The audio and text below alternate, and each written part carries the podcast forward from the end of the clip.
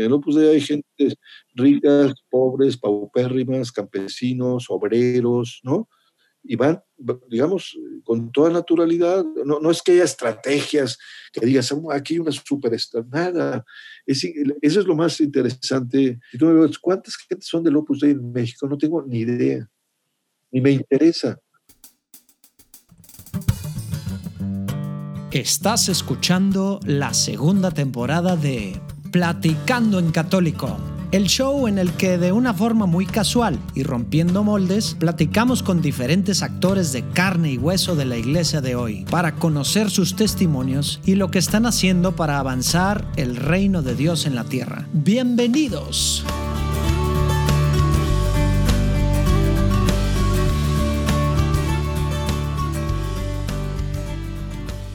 ¿Cómo andan? Vemos que muy bien. Aprovechando los que ya tenemos misas pues de ir, eh, podemos ir pues diario, ¿verdad? Digo, con sus muchas precauciones y los que, los que todavía no o que se han aplazado como en, como en la Ciudad de México que se iban a abrir pero se aplazaron por, pues, por todo lo que está pasando, el resurgimiento de casos, pues ánimo, se puede orar de todos modos en su casa, se pueden unir con otros católicos virtualmente en oración y bueno, pues digo, no es estar en la misa, ¿verdad? Pero pues se puede ver la misa ahí sí, como dicen muchos, y que me chocaba que dijeran que voy a ver misa. Pues bueno, ahora sí pueden ver misa, ¿verdad? Porque pues obviamente no se vive la misa, eh, pero bueno, pueden ver la misa en línea, ¿verdad? Y, bueno, pues hay que mantenernos en comunidad.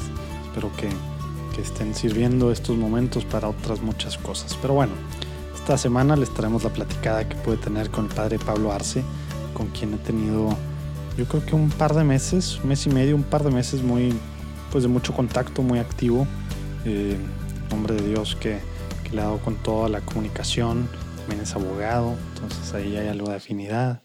Y, bueno, pues platicamos de su, de su caminito ahí, de, su paso a paso, cómo fue descubriendo el, pues, pues Dios, ¿verdad? Una familia muy grande, cómo fue teniendo estos temas por la justicia social y por la comunicación, pero también por la política y, pues como de repente de la nada, ¿verdad? de la nada tal cual van a ver, aparece, aparece pues la, pues el llamado, ¿no? De una forma muy diferente y muy rápido todo. Y bueno, pues nos platica cómo le fue en Roma en estos años. Eh, y después también pues un poco platicamos pues muy a detalle de varias cosas que yo no tenía ni idea del Opus Dei. Él es sacerdote con el Opus Dei y bueno, pues nos aclara muchas cosas interesantes. Esperemos que disfruten y pues nos vemos del otro lado. Los bendiga.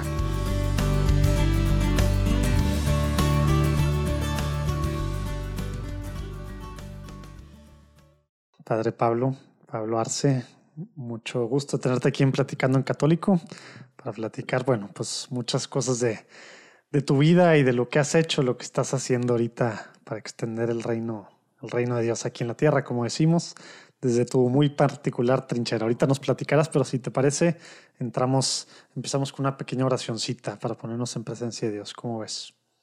Muy bien, por supuesto. En el nombre del Padre, el Hijo, el Espíritu Santo. Amén. Amén. Señor Jesús, te pedimos que, que estés aquí con nosotros en este tiempo que vamos a platicar, que vamos a hablar de lo que está haciendo el Padre Pablo aquí, Señor, en la tierra, de lo que está haciendo para para poder llevarle tu palabra a tantas personas a través de, pues de cosas físicas y de muchas cosas en línea. Te pedimos que seas tú el que esté aquí presente, te pedimos que mandes tu Espíritu Santo para que, para que no, no seamos nosotros los protagonistas, sino que seas tú y lo que quieres hacer a través de, de esta platicada y a través de todo lo que ha estado haciendo y sigue haciendo el Padre Pablo. Te pido que te quedes con nosotros, te pido que bendigas al Padre y te pido también que abras los oídos espirituales de todos los que están escuchando esta platicada, cuando quiera que la estén escuchando, para que puedan aprender, emocionarse y unirse a cosas pues, padrísimas que estás haciendo en la iglesia, en este caso, pues a través de, del Padre Pablo. Quédate con nosotros, Señor. Amén. Padre, el Hijo, el Espíritu Santo. Amén. Oye, antes me daba, antes me daba pena así cuando estaba con un sacerdote o obispo o algo, que, que fuera yo el que, el que pues el que, digamos, conducía la oración, pero ya, ya, ya me la aguanto, padre. Al final nos das tu bendición porque esa sí no la puedo dar yo. Exactamente, pero no, qué bueno, pues tú también puedes hacer oración como cualquier bautizado. Tienes un sacerdocio real por ser bautizado. Que a veces, por eso puedes dirigir oraciones. ¿eh? Que a veces se nos olvida, ¿verdad? Y, y andamos con todo para los padrecitos. No, no, todos los bautizados somos sacerdotes. Sacerdocio real, el, nuestro es, además del real, el ministerial, pero que tiene una diferencia muy, muy esencial, pero tú eres también sacerdote, tienes alma sacerdotal. ¿eh? es más, todo católico debería de tenerla, ser alma sacerdotal, porque si no, pues no es católico. Exacto, es una de las cosas pues que es desde el bautismo, ¿no? Desde cuando nos ponen ahí el crisma, ¿verdad? Bueno, el crisma, ¿no? El crisma, ¿cómo se llama la del bautismo? ¿El, aceite este? ¿Cómo se llama? Ah, bueno, son dos, eh, el, óleo de los catecúmenos y el santo crisma. Ah, sí, es el santo crisma. No sé por qué estaba pensando que el santo crisma era el de la confirmación. También. Bueno, pues ya ves, necesito volver a estudiar, padre. Oye, pero bueno, ahorita entramos en, temas de formación. Ahorita entramos en, temas así de formación, que sabemos que es un tema que, te apasiona. Ahorita llegamos a esa parte, pero ¿qué tal si antes nos platicas un poquito, para empezar, quién es el padre, el padre Pablo? ¿Quién era Pablo Arce antes de ser padre? Un poquito así, dónde naciste, familia de cuántos, cómo está ahí para darnos una idea de, cómo fue llegando a ser quien es ahora el padre Pablo. ¿Cómo ves? Siempre lo digo porque nadie sabe, nadie se conoce bien a sí mismo, pero no, yo provengo de una familia eh, más o menos numerosa, fuimos 11 hermanos. Más o menos. Eh, vivos 8, eh, más o menos numerosa. Digo, tres, yo ni siquiera los conocí, murieron casi al nacer mm. y no los conocí. pero somos ocho hermanos, bueno, yo tengo siete hermanos, una sola mujer. Wow que es un año mayor que yo, Paulina, yo me llamo Pablo, y es Paulina, mi mamá se llama Paulina, mm. y pues una familia, eh, digamos, muy normal, eh, nada mocha, digámoslo así en términos católicos, pero sí mis padres, mis papás nos dieron un ejemplo de vida muy natural, en mi casa no se, no se hacían cosas así muy extraordinarias. ¿Qué, qué recuerdo yo? Pues de, de, de mi infancia eh, por, supuesto íbamos a misa los domingos, pero nos dábamos cuenta que tanto mi papá como mi mamá, cada vez, cada quien por su cuenta, pues iban a misa, yo creo que diario, de que yo tengo memoria. Eh, mi papá, pues es, eh, era un notario, abogado, profesor de la Escuela Libre de Derecho, un hombre muy propio, siempre, yo nunca le oí una sola mala palabra a mi padre, muy correcto, este, muy culto, eh, leía mucho, estudiaba mucho y era notario y, y, además tocaba el violín. De manera que en la casa siempre tuvimos ahí en la... Cultura por todos lados. Sí, este, pues leía, hablaba, este, con muchas amistades que iban a mi casa, amigos de él, gente muy, muy buena, muchos abogados, por supuesto. Y mi papá eh, tenía pues, siempre una, su biblioteca llena de libros. Él llegaba, pues, eh, por lo menos antes de cenar, siempre se metía ahí a estudiar y a leer. Y luego, por lo menos una o dos veces por semana, ahí había un tocadiscos de esos antiguos, largos, esos y él conseguía en Estados Unidos unos eh, conciertos mm. que les llamaban Minus One, en donde no estaba el primer violín, de manera que llegaban con las partituras y él se ponía delante de él. Ah, para practicar, para eso era. Y él tocaba. Y entonces durante la semana practicaba dos veces, no me acuerdo qué días, pero ahí estábamos viendo cómo practicaba, porque los domingos íbamos a casa de la abuela materna y después de la comida pues íbamos los primos y todo, pues mis tíos también eran músicos, ¿no? Uno tocaba muy bien el piano. Ah, ¿y se, armaba ahí o qué? Entonces siempre había un cuarteto, entonces ah. ellos durante la semana eh, ensayaban y entonces nosotros, todos los domingos pues era un concierto. Padrísimo. Y pues en ese ambiente nos, movimos. Oye, ¿qué número eres tú, padre? ¿Qué, Yo qué soy el los- cuarto. Ah, el cuarto. Sam- soy el sanguichito, exactamente, el del medio, ¿no? Eh, me peleaba mucho con los grandes. ¿no? Claro. Bueno, con los, con los dos grandes me peleaba muy fuerte y no digamos con Paulina, mi hermana, un año mayor que yo, que la traje a la pobre por la calle de la amargura siempre. Todavía le pido disculpas. Te, te iba a decir, tiempo, tiempo pasado, ¿verdad? La trajiste, ya no. No, ahora la quiero mucho. No, siempre la quise mucho, pero sí, como Como yo creo que me hubiera metido a la cárcel por, por, Hoy, hoy en día, por bullying. y por bullying y porque le hice no sé cuántas veces le rompí su cama porque me tiraba yo ahí como portero y le rompí las patas y le quitaba cosas y le jalaba el pelo. En fin, era, era muy bravo yo desde chico. Muy bravo, me peleaba yo con todo el mundo. Me Ya- acuerdo ya que no. me llevaron. Pues soy bravo todavía, sí. bravo, pero, pero yo creo que, que pues procuro ser muy sereno y paciente y bueno, con la ayuda de Dios, pero sí, sí, en- en- de joven, de niño y joven sí fui bastante bravo. Me acuerdo que me hacía muchos corajes, me llevaban a un doctor, me acuerdo que me daban una serie de cosas para ver si Anger management. hasta la- ok. le rompí una, nosotros éramos ocho hermanos y teníamos una nana, Marcelina, una buena mujer, muy santa, estuvo toda la vida hasta que murió en mi casa. Esas personas que se integran a la familia, ¿no? Que, Mm. mi mamá era una mujer muy serena, muy alegre. Yo no recuerdo una sola vez que mi papá o mi mamá me hayan regañado con gritos, de nada, de nada. Era un ambiente de absoluta libertad. La nana, en cambio, era muy brava también y muy controladora. ¿no? Ella era la que hacía el trabajo sucio. Exactamente, ella hacía todo ese trabajo y yo recuerdo que un día le rompí una, una guitarra en la cabeza. ¿no? Ah. ¿Cuántos años Sí, tenías?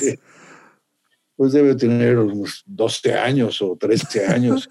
Este, Sí, ahorita ibas a la, ¿cómo se llama? La penitenciaría de menores o cómo le llaman. Ah, sí, sí, en la cárcel de menores ahí, ¿eh? ahí estaría yo.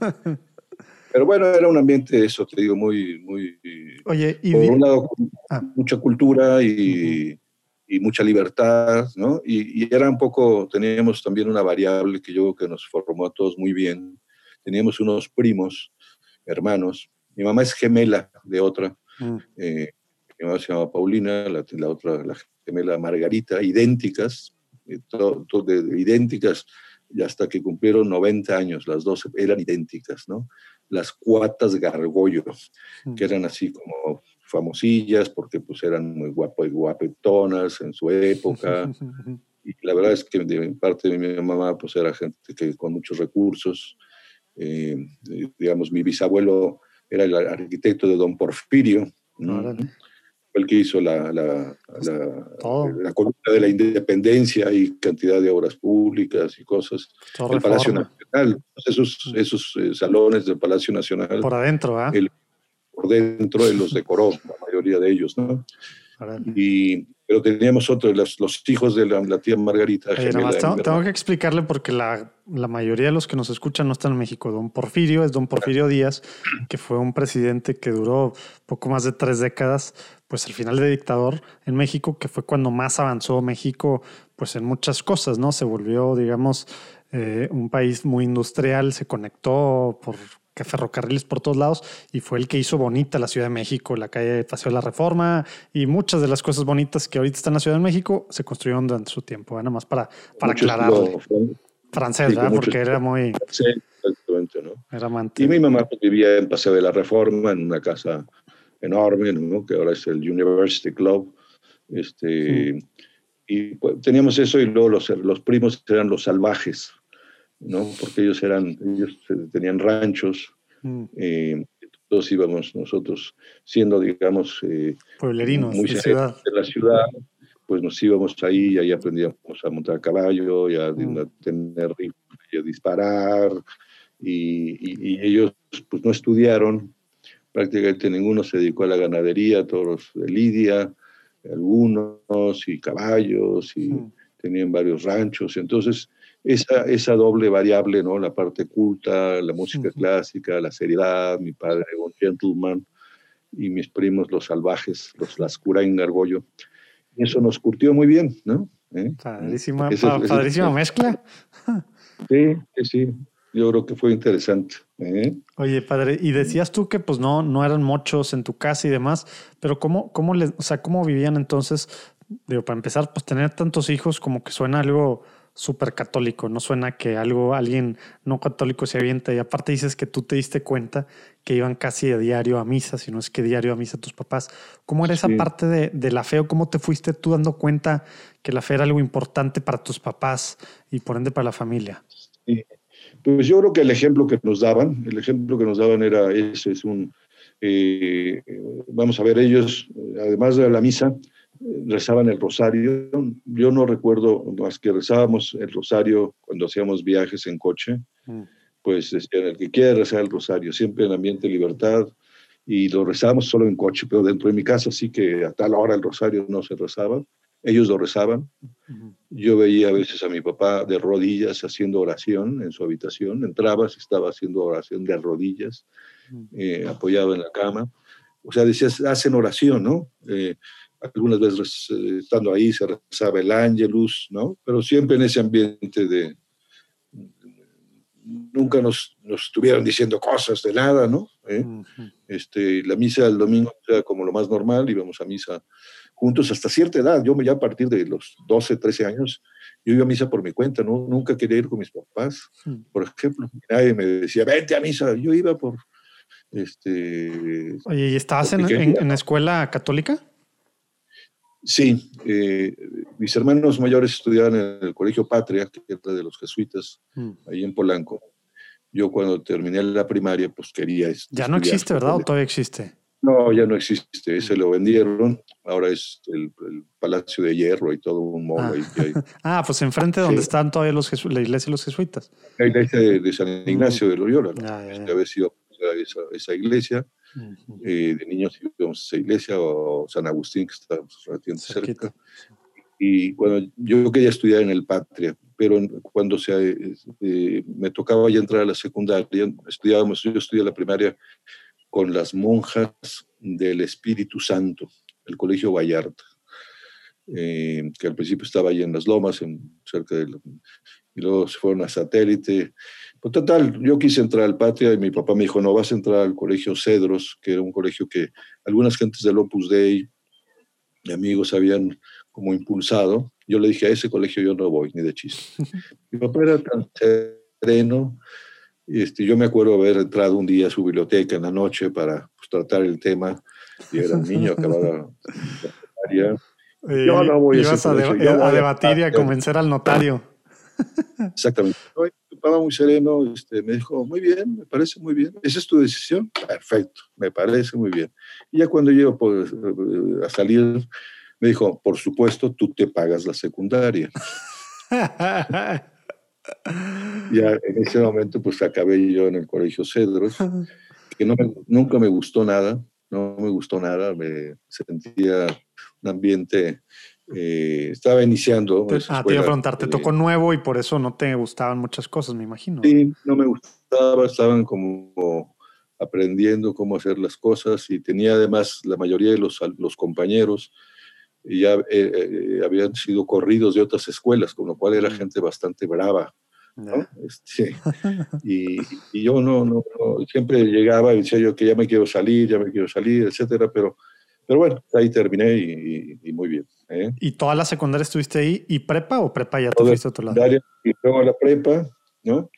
Y terminando la prepa, pues estaba el asunto de qué carrera este, decidir. Yo la verdad es que quería estudiar comunicación, mm. era mi, eh, mi pasión, ¿no? me, me gustaba. Yo de, niño me gustaba mucho leer el periódico ya de los 10 años, 11 años, el periódico, y me acuerdo que le di mucha lata a mi papá para que había un periódico deportivo que se llamaba El Esto, un periodo, periódico en color sepia, ¿no? Este, que entonces pues, lo convencí a mi papá y entonces a mí me gustaba mucho el deporte, muchísimo. No seguía, me sabía nombres de jugadores. De a ver, ya vas a tener que decir a quién le vas, padre. Eh, no, ya ahora, lo, ahora no puedo decir, como soy sacerdote, tengo ya, ya, ya me, abrir Ya voy a pensar a quién le vas, ¿eh? Porque yo, yo, no te he dicho a quién le voy, pero, pero se me hace que has de ser archirrival.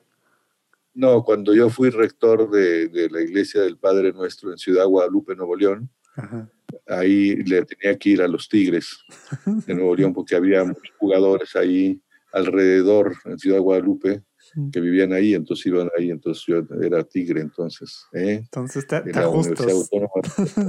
¿Eh? No, no, sí, además, eh, como sacerdote tienes que ser muy cuidadoso porque por una tontera de esas puede ser que alejes a alguien y es lo peor que pues, puedes hacer. O sea, que hay muchos que no son tan cuidadosos, ¿eh? Bueno, pero yo es un tema que tengo muy claro, ¿no? El sacerdote es universal y tienes que tratar a todas las gentes y si por una cosa tan pasajera, ¿no? Este, la persona se aleja de ti por motivos deportivos o políticos o lo que sea, pues el sacerdote no puede meterse en, en, cosas políticas de, partidos, puede hablar del bien de la polis, ¿no? Eso sí, ¿no? Y la iglesia habla, pero no, no, de un partido político, ¿no? Bueno, total, eh, yo terminé la, prepa, tenía muchas inquietudes políticas, quería, que yo quería ser, como era lugar, este, eh, o presidente de, de, México o al menos senador. Mínimo. Con ese, con ese no con C, ¿no? sino senador. y tenía, bueno, ahí hice muy buenos amigos yo en la prepa y de, de otras prepas y, y, interesados en la política. Nos reuníamos todos los sábados a, hablar cosas, de, íbamos a desayunar todos los sábados. Y, y, apostábamos a ver quién iba a llegar más alto, digamos, en la política, ¿no? Éramos amigos de un partido y de otro, que eran los que estaban entonces, el PRI y el PAN. Eh, mi papá era más panista y yo también. Eh, mi papá había estado, era parte del partido y era notario del partido, etc. Eh, y bueno, pues yo quería estudiar algo que me pudiese colocar ahí, pero también me gustaba mucho la comunicación. En esa época, con un grupo de amigos, sacamos una revista una revista universitaria. Yo estaba en el último de prepa, pero eh, teníamos alumnos de la UNAM, del Politécnico, eh, de la Universidad de las Américas de Puebla. Mm. Ahí yo pues, fui el director de esa revista y entre otras cosas era ir a entrevistar personas. Y mm. una, una noche decidí con, con el subdirector, de, que éramos unos muchachos de preparatoria terminando la prepa, ir a entrevistar a Jacobo Saludowski. todo un personaje. Un personaje de la comunicación en México que, pues por aquellos años empezaba a sacar un noticiero que luego fue pues eh, una, cosa notable, 24 horas, empezaba a las 9 de la noche el noticiero que realmente que, sacaba. Y entonces una noche eh, fuimos a buscarlo, sin cita ni nada, y si yo voy a meterme en la oficina y voy a pedir una entrevista, y llegamos a Televisa, a un edificio atrás de, los, de, Chapultepec 18, y pues entramos ahí, pero nos corrieron inmediatamente porque éramos muy y además Al día siguiente me acuerdo que volví a ponerme otro traje y cargué una grabadora y tal, y eh, mi, amigo este distrajo al de la puerta y no sé cuánto, y pude colar ahí. Él también logró colarse y nos fuimos por las escaleras piso por piso buscando dónde estaba la oficina de Jacobo Y no me acuerdo en qué piso, el segundo tercero, había una puerta entreabierta y vimos que estaba detrás del escritorio Saludowski. Enfrente de él estaba un joven que se llama Joaquín López Dóriga, que fue el titular del, del noticiero.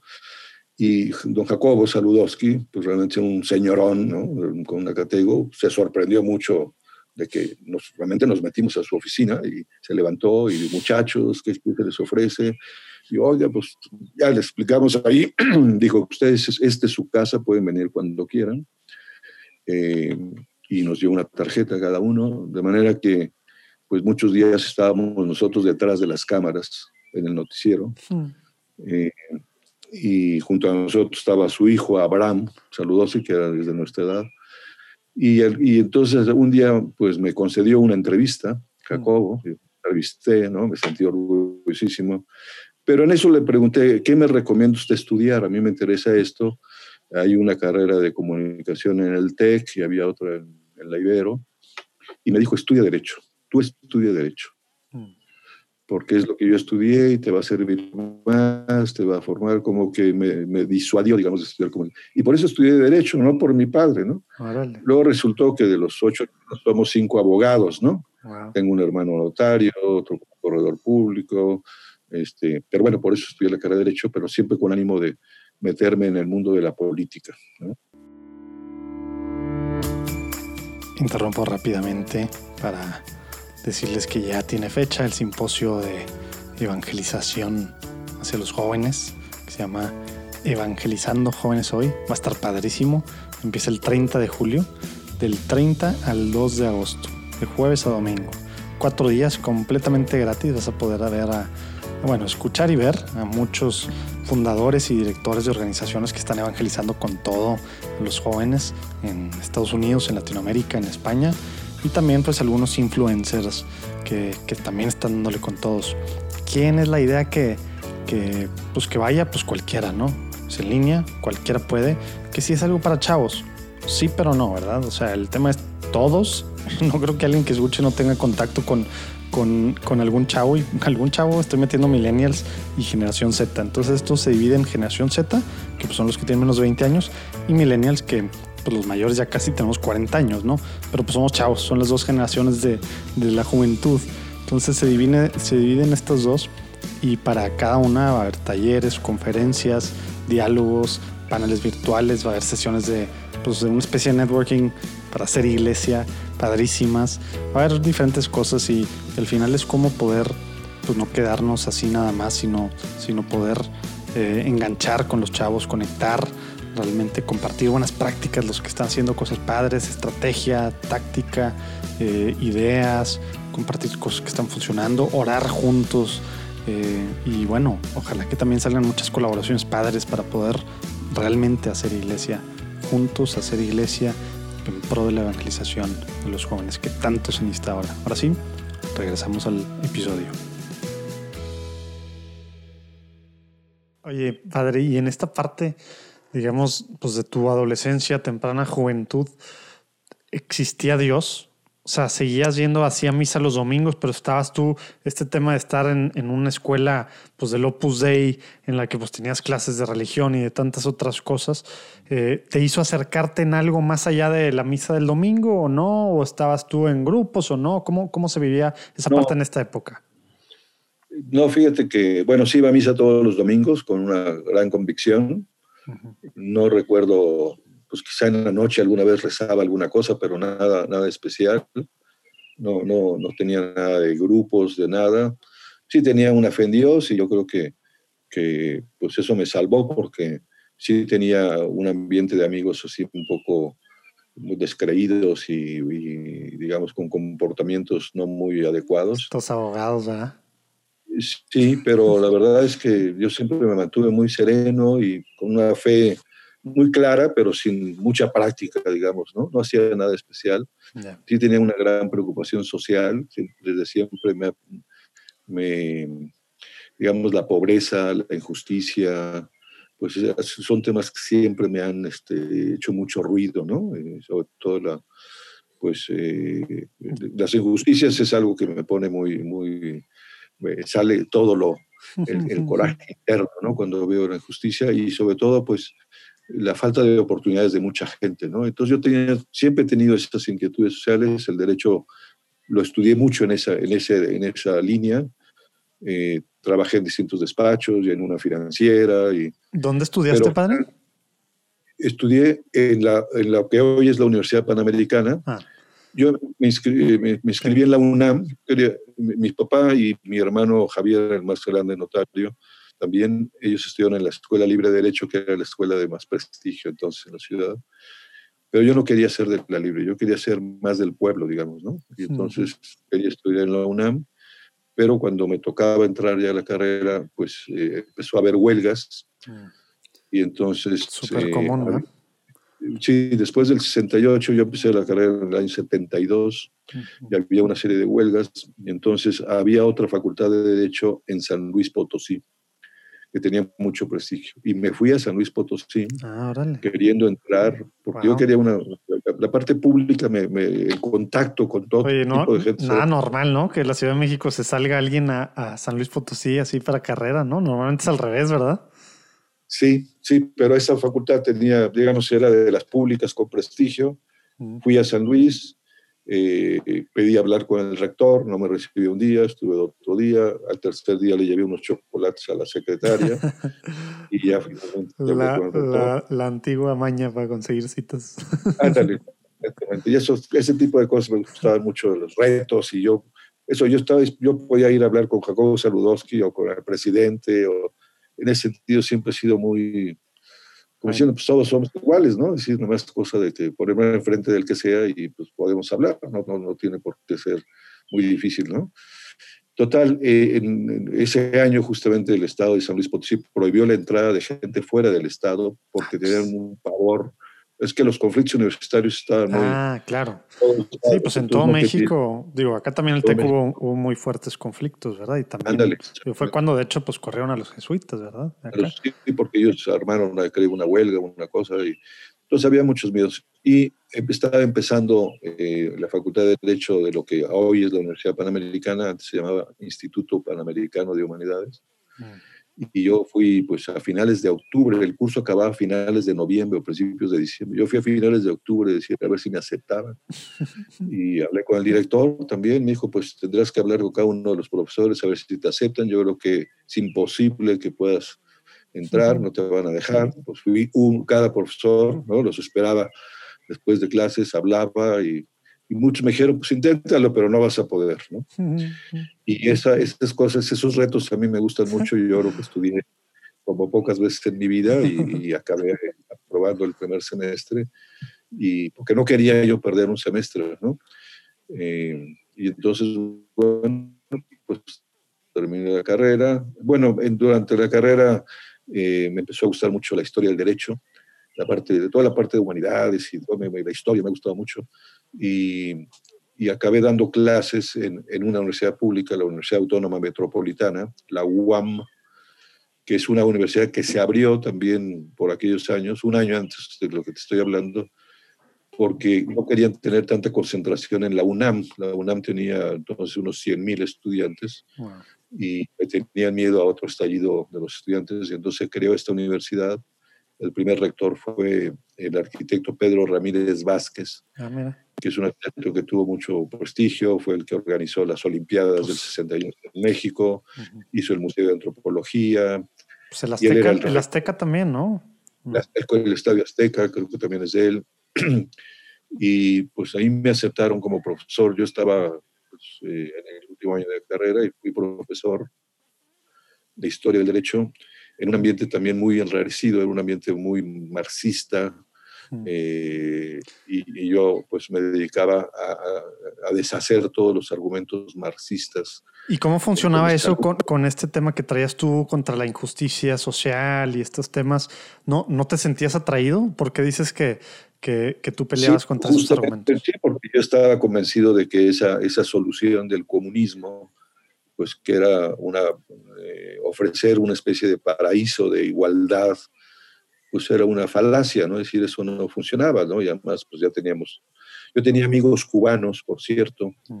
que, que eran vecinos nuestros que llegaron huyendo de Cuba, pues Mm, eh, la en el revolución. año del 60, de- de- con la revolución de Castro, y ellos te contaban cosas tremendas de lo que estaba pasando en Cuba. Entonces yo tenía ideas muy claras y además había estudiado cosas del que, marxismo. que no era tan común, ¿verdad? Porque, pues digo, era precisamente era la década en la que, en la que peleó mucho pues, Juan Pablo II precisamente contra eso y el catolicismo estaba, digo, a lo mejor a la gente ahorita de, de mis edades o, o así se nos olvida o, no, o no, no supimos cómo estuvo la cosa del comunismo. Era una cosa tremenda, sobre todo estas, pues muchas de estas organizaciones que luego hacían tantas broncas en las universidades y en todos lados, pues era una, el marxismo era una cosa real que realmente atacaba pues a, a, muchas de las cosas que creemos, ¿verdad? Porque el marxismo pues es ateo, ¿verdad? Para empezar, y en muchas cosas pues sí es casi pues, pues ni siquiera, digo, es un sistema que al final no quería que casi hubiera sistema, ¿verdad? En muchos niveles, ¿verdad? Entonces se nos olvida ahorita cómo, cómo era una lucha tan real esa, esa que tú tenías y que tú tuvieras tanta claridad ahí, cómo, cómo, enfrentabas estas cosas, porque estás en una universidad pública. Entonces esto, pues era normal que, que se tendieras a estos lados, ¿no? Entonces, ¿cómo enfrentabas tú esas partes? ¿Cómo, cómo te gustaba? Digo, ya sé que te gusta debatir y demás, pero ¿cómo, cómo lo manejabas, padre? Sí, pero digo, efectivamente, sí, el, comunismo, ese materialismo ateo, y además era totalmente anticatólico, ¿no? Es decir, había todo una... Sí, era directo, ¿ah? directo de, eliminar como, como, pasaba en Cuba, digo, en Rusia, ¿no? Y quizá por eso me llevó a estudiar más y me acuerdo que estudié mucho, muchas cosas eh, respecto del marxismo, de la doctrina, y quizá, pues yo en mis clases, digamos, siempre seguía yo de un profesor que, que, se dedicaba a exaltar el capital de Marx y hablar del marxismo, y entonces yo llegaba y los primeros 15 minutos de mi clase era deshacer los argumentos, mm. pues que, este, porque había anotaciones en el pizarrón, y entonces, y, y, entonces era muy interesante porque realmente se, se hacían unos debates muy fuertes.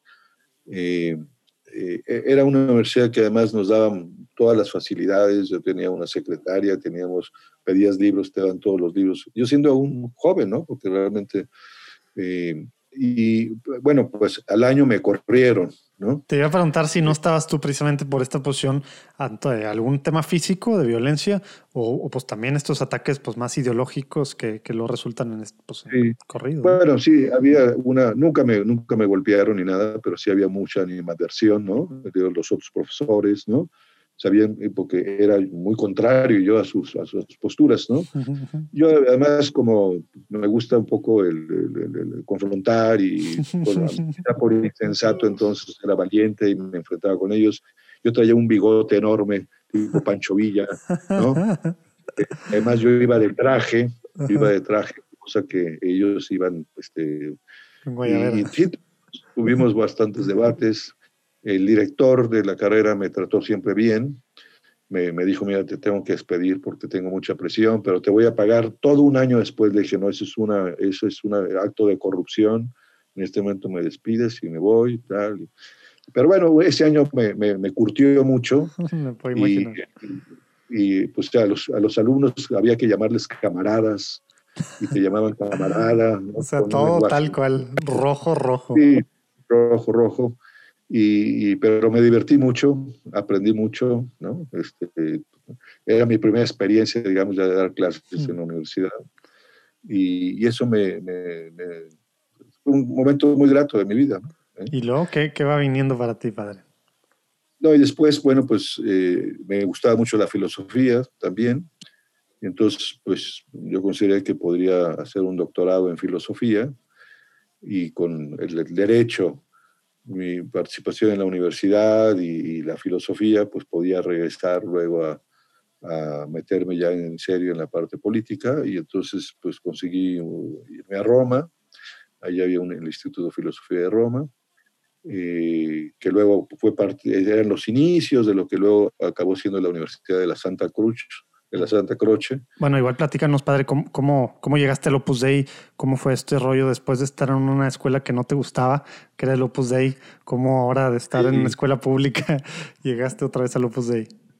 Sí, pues fíjate que eh, justamente estando en, la prepa, ahí me di cuenta que había gente, de, algunos del Opus Dei, numerarios, y algunos de ellos me caían muy mal, pero muy mal, ¿no? Este, y de hecho nos juntábamos algunos compañeros después a criticar, ¿no? Este, y, me acuerdo de uno de ellos que traía además una, el pelo hasta, hasta los hombros y muy rebelde. Y, nos juntábamos como 8 o 10 personas a criticar a los del Opus Dei. Eh, no sabíamos muy bien qué era, pero pues pero bueno, finalmente ahí decidimos que íbamos a ir, eh, este, él, él, y yo, a un centro del Opus Dei, donde vivían algunos numerarios, pues a espiar, a ver qué, qué era aquello, ¿no? pues fuimos una tarde ahí y, y, entramos a la casa, me acuerdo que me metí por todos lados a ver qué había, así en plan casi de espía, ¿no? y el director de la casa, un laico que, que estudiaba filosofía en la UNAM, eh, me cayó muy bien y le dije, a ver, explícame bien qué es esto del Opus Dei. Y, y, eso me cambió todos mis esquemas. Dijo, pues es lo más normal del mundo, o sea, se trata de, de, de santificar, de ser, de ser, santo en medio del mundo, en tu trabajo, lo que hagas, este, y, bueno, pues era la primera vez que yo tenía un conocimiento así de lo que era el Opus Dei, no, no, no, no, no, no, no me lo había planteado. Y, y, volví a ir dos o tres veces a ese lugar, luego me pidieron que diera unas clases. Yo en ese sentido tenía siempre, me gustaba mucho estudiar y era muy bueno, era el, el alumno número uno en la clase, siempre me gustaba ser el número uno siempre muy competitivo, y me pidieron que diera unas clases ahí de técnicas de estudio, creo que era ese tema, y, y, entonces dije, oye, esto me gusta, esto de ser santo me gusta, ¿no? Y, además me voy a dedicar a la política, y me voy a dedicar al otro, y voy a ser un católico coherente, y a partir de entonces, pues se me metió Dios un poco en la cabeza, y, y después de algunos meses, pues este, dije, yo, yo quiero ser del Opus Dei. Y me metí a lo que usted, ¿no? Y, y, feliz de la vida, o sea, me, cambió la vida y empezó a tener mucho sentido muchas de las inquietudes que yo tenía de, de ser coherente, de, ayudar a mucha gente, ¿no? Este, en la parte social, pues también luego fui a dar catecismo a unos barrios paupérrimos y, y ayudar a gente muy necesitada y todo eso me fue eh, pues encendiendo mucho, ¿no? ¿Eh? Y luego la misma, el trabajo ya en la universidad, pues era un reto, ¿no? O sea, estarme peleando con, no peleando, yo era, era muy hábil, digamos, para debatir, nunca, nunca, mi, nunca me golpeé con nadie, ¿no? Era eh, de argumentación, me, me, encantaba argumentar, hacer hablar, y etcétera, ¿no? Y pues por ahí, por ahí fue, ¿no? ¿Eh? Y cuando te vas a Roma, ¿por qué, qué tiene que ver? ¿La universidad tiene que ver con el Opus Dei o cómo estaba esto de por qué sí, Roma? La universidad, ese instituto tenía que ver con el Opus Dei y mm. entonces me facilitaron poder hacer ahí un, un, el doctorado. Mm. Yo pensaba, pues eso, hago el doctorado, me regreso a México y ya me dedico a, pues, a trabajar en lo que me... Con mis amigos estos que te, desde prepa traíamos inquietudes políticas. Mm. Eh, pero en Roma, bueno, pues yo los dos primeros años ni me planteé nada y se estudié muy fuerte el tercero, veía yo a algunos padres en Roma, pues ves muchos sacerdotes, y me tocó una época muy fuerte en Roma. ¿Qué año, ¿Qué año estamos hablando? Yo llegué en el año 77, okay. con lo cual me, tocó el, el, Papa Pablo VI, eh, me tocó la muerte de Pablo VI, uh -huh. me tocó la, la, la, elección de Juan Pablo I. Oye, ¿y literal estabas tú ahí en San, en San Pedro? Cuando fue, cuando fue la elección, o sea, la fumata blanca, ¿estabas ahí en, en, en San Pedro? En la, en la, de Juan Pablo I, sí. Órale. Eh, sí estaba ahí en, el, en, la fumata blanca, que fue algo extraordinario. Y, no, y, y, en cambio, en la de Juan Pablo II, esa tarde no pude ir por algún motivo, pero era toda mi intención. Como que salió antes de tiempo. Yo pensé que el primer día no iba a salir. Y salió muy rápido Juan Pablo II, pero ese día nada más lo vi por la televisión, ¿no? Pero bueno, e, ese, ese periodo fue muy, muy, muy interesante porque, eh, digamos, eh, ves la, veías que en la iglesia había mucha tensión. ¿Eh? Este, efectivamente, era todo el, el posconcilio fue tremendo, ¿no? Y entonces sí había muchos sacerdotes. Y estabas en el mero corazón de, de, que todavía estaba ese tema pues digo, ni siquiera sanando, se están dando cuenta qué, qué había pasado, cómo estaban las facciones diferentes, todo. ¿eh? Sí, el mismo eh, Pablo VI, pues yo lo oí diciendo que el, el, el, humo de Satanás se había metido al Vaticano, ¿no? Es decir, había ya escándalos, había cosas muy raras. Eh, se, se, muere Pablo VI y llega pues este Juan Pablo I, ¿eh? que realmente él tuvo cuatro audiencias públicas de los, de los, miércoles, yo estuve en las cuatro, el Papa del Sorriso le llamaron, de la, de la sonrisa, el, el sorriso de Dios, ¿no?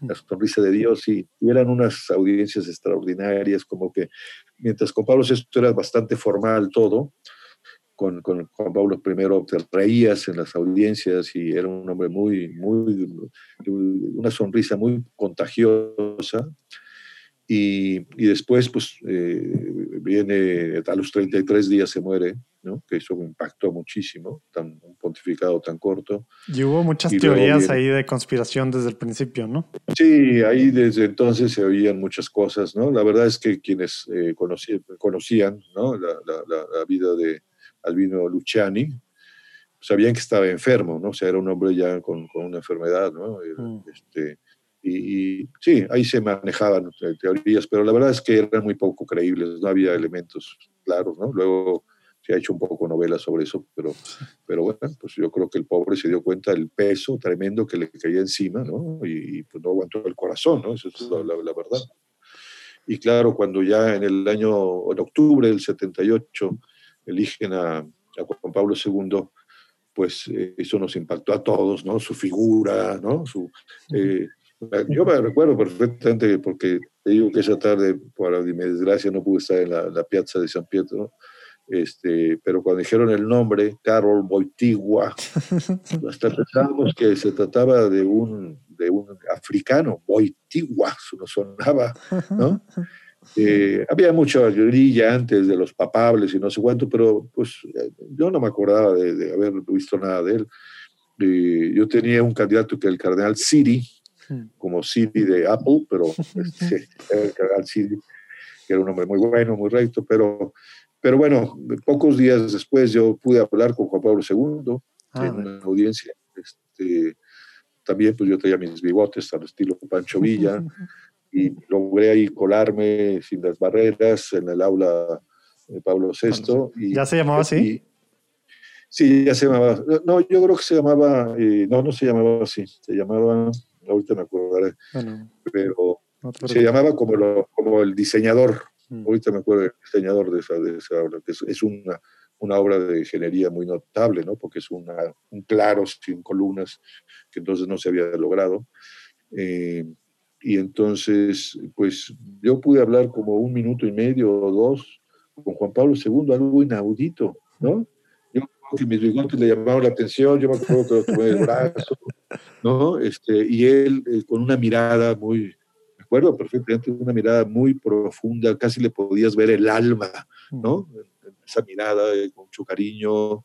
Dice, y yo creo que ahí me entró ya este, como la idea de que como sacerdote podría hacer mucho bien a la gente. Yo creo que ahí fue un momento mm. este, clave, digamos, ¿no? Este, ¿Y te acuerdas qué le dijiste y qué te dijo o no? Pues exactamente no, no, no, no, no, no, no me acuerdo, la verdad. Tengo fotografías de eso que, este, eh, que luego fui a, comprar porque se compraron las fotografías, pero, pero no, no, no, me acuerdo si yo le mencioné el sacerdocio, sino, no, no, no, no, no la verdad no me acuerdo, te quedas como impactado. Claro. Eh, sí le dije que era mexicano y este, el Papa pues todavía no había venido por primera vez a México, ¿no? este, luego fue el, el siguiente año, ¿no? el 79. Pero eso me, me, marcó, yo creo, ver el Papa, la valentía, no, no había adelante, no tenga miedo, ¿no? Y, a mí eso me, impactó, ¿no? Me impactó mucho, que yo creo que, fue clave. Y pues eh, yo creo que al final, bueno, ya había terminado prácticamente el doctorado cuando hablé con, con el, el, el, prelado del Opus Dei, le que que pues quizá yo podía ser sacerdote. Yo no pensaba, es más, rechazaba la idea de ser sacerdote. ¿Vivías en casa con, con numerarios o con sacerdotes del, super, del, del, Opus Dei o cómo estaba esa parte? Sí, sí, yo vivía en un centro de Roma, ¿no? Donde había otros numerarios de otros países, de muchos países que iban a estudiar ahí, o sea, eh, muchos eh, de San José María, eh, el fundador y santo que también conocí en el año 70 y luego en el 74 en Roma y él murió en el 75. Cuando yo llegué allí en el 77, el, el, sucesor era Álvaro del Portillo, que ahora es ah, Beato. sí, sí, sí, claro. Este, el, el, rector era Álvaro del Portillo, dices, ahí, o era, bueno, el, era, el, prelado. Era, ah, ya, ok. Sí, del, del, Opus Dei, la máxima autoridad, digamos, en la obra. Ya, ya, ya. Y entonces pues, le dije y me dijo, pues piénsalo bien, tal. Y entonces, como pues ya tenía bastante adelantado, bueno, pues la filosofía, casi el doctorado, y me faltaban una serie de materias de teología. Pues me pude en el año 80, Ah, en agosto, el 15, el 15 de agosto del 80, o sea que ya acabo de cumplir cuántos años, o sea, fue, 20, 40. Fue en friega. Eso. Es normal eso. no, no es normal. O sea, porque pues es normalmente es una especie como de humanidades, luego ya filosofía, teología, ¿verdad? Tú pues ya te lo habías tomado civilmente, por así decirlo. O bueno, en la Santa Croce pues no sé cómo estaba ahí la cosa, ya mezclado. No, no existía la Santa Croce todavía. Digamos que era, eh, era una cosa un poco excepcional. Hoy, hoy no se podría hacer lo que, lo que me pasó a mí. O sea, yo no sé lo que es ni vivir en un seminario, ni hacer todo el estudio. Yo traía una carrera y traía, pues ya, digamos, el doctorado de filosofía y había hecho materias de teología y demás. Yo te digo que yo, que es la época que estudié, creo que estudiaba 12 horas diarias, ¿no?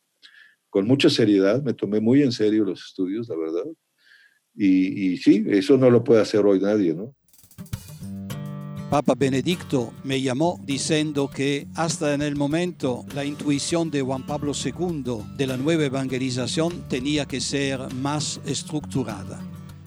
Hablándome simplemente me dijo, yo creo que usted tiene que ser el primero presidente del Consejo para la Nueva Evangelización. ¿Qué piensa? Yo lo miré y mi respuesta fue, Santo Padre, es un desafío. Esta es solo una partecita de la platicada que pude tener con Monseñor Fisichella, que es el presidente del dicasterio de la Nueva Evangelización, un arzobispo muy cercano, para empezar al Papa Juan Pablo II, luego a Benedicto y ahorita muy cercano con, con el Papa Francisco, que trae todo el tema de la nueva evangelización, que a veces no terminamos de entender qué es esto, ¿verdad? Aunque llevamos décadas escuchándolo. Bueno, aquí abajo si le dan, ahí pueden ver el link directo para que puedan escuchar esta padrísima platicada con él sobre lo que está haciendo Dios en su iglesia en este tema, el Papa, etcétera. Padrísimo, muy, muy padre. Esperemos que la disfruten tanto como la disfrutamos nosotros. Claro, espérense a que se acabe esta platicada. Dios los bendiga.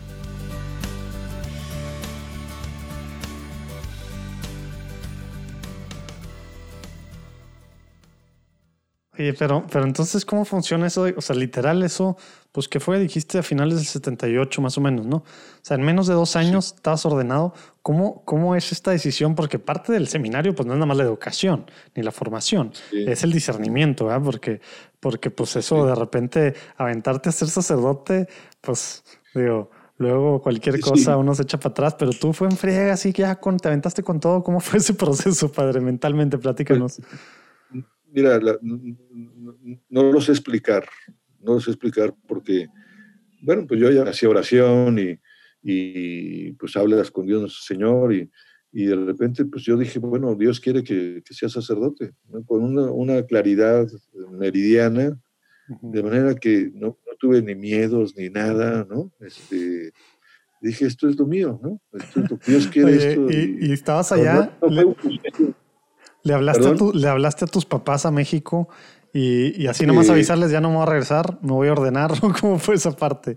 Sí, pues mira, no se usaba mucho hablar por teléfono porque todavía en aquellos años, en aquellos años me acuerdo que hablar, alguna vez quizá hablé por teléfono en mi estancia de Roma porque se hablaba por cable y había un sonido así. Y carísimo, hoy, ¿no? es muy fácil. Entonces, eh, entonces escribí una carta que les escribí una carta, les dije, he decidido esto, tal, tal, tal, ¿no? Este, y, esa carta, pues yo creo que llegó un mes después de que la, la que le envié, ¿no? Y, ellos me contestaron. Con que no haya llegado un mes después de la ordenación. no, bueno, yo, yo que les escribí con, no, les escribí como con cuatro meses de anticipación o algo así.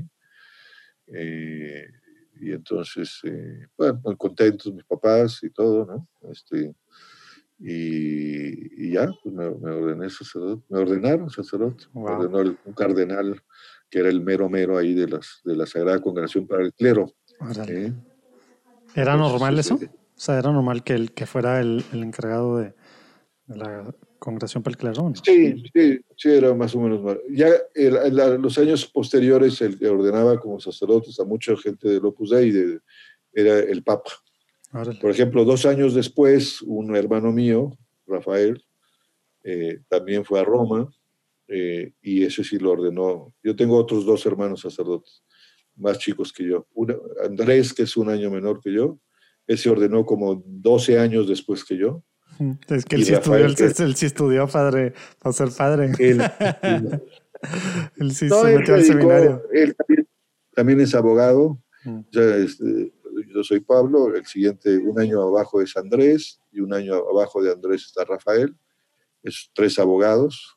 Javier, mi hermano mayor, abogado. Luego el que sigue, Rafael Eduardo, abogado, pero los dos que me siguen, que son Andrés y Rafael, Rafael se ordenó en el año 82, lo ordenó el Papa Juan Pablo II. Ah. Y Andrés, mi hermano, lo, se ordenó como 12 años después que nosotros. Se le ocurrió también este, meterse en esta locura. ¿Eh? Oye, padrísimo. trabajó también como abogado.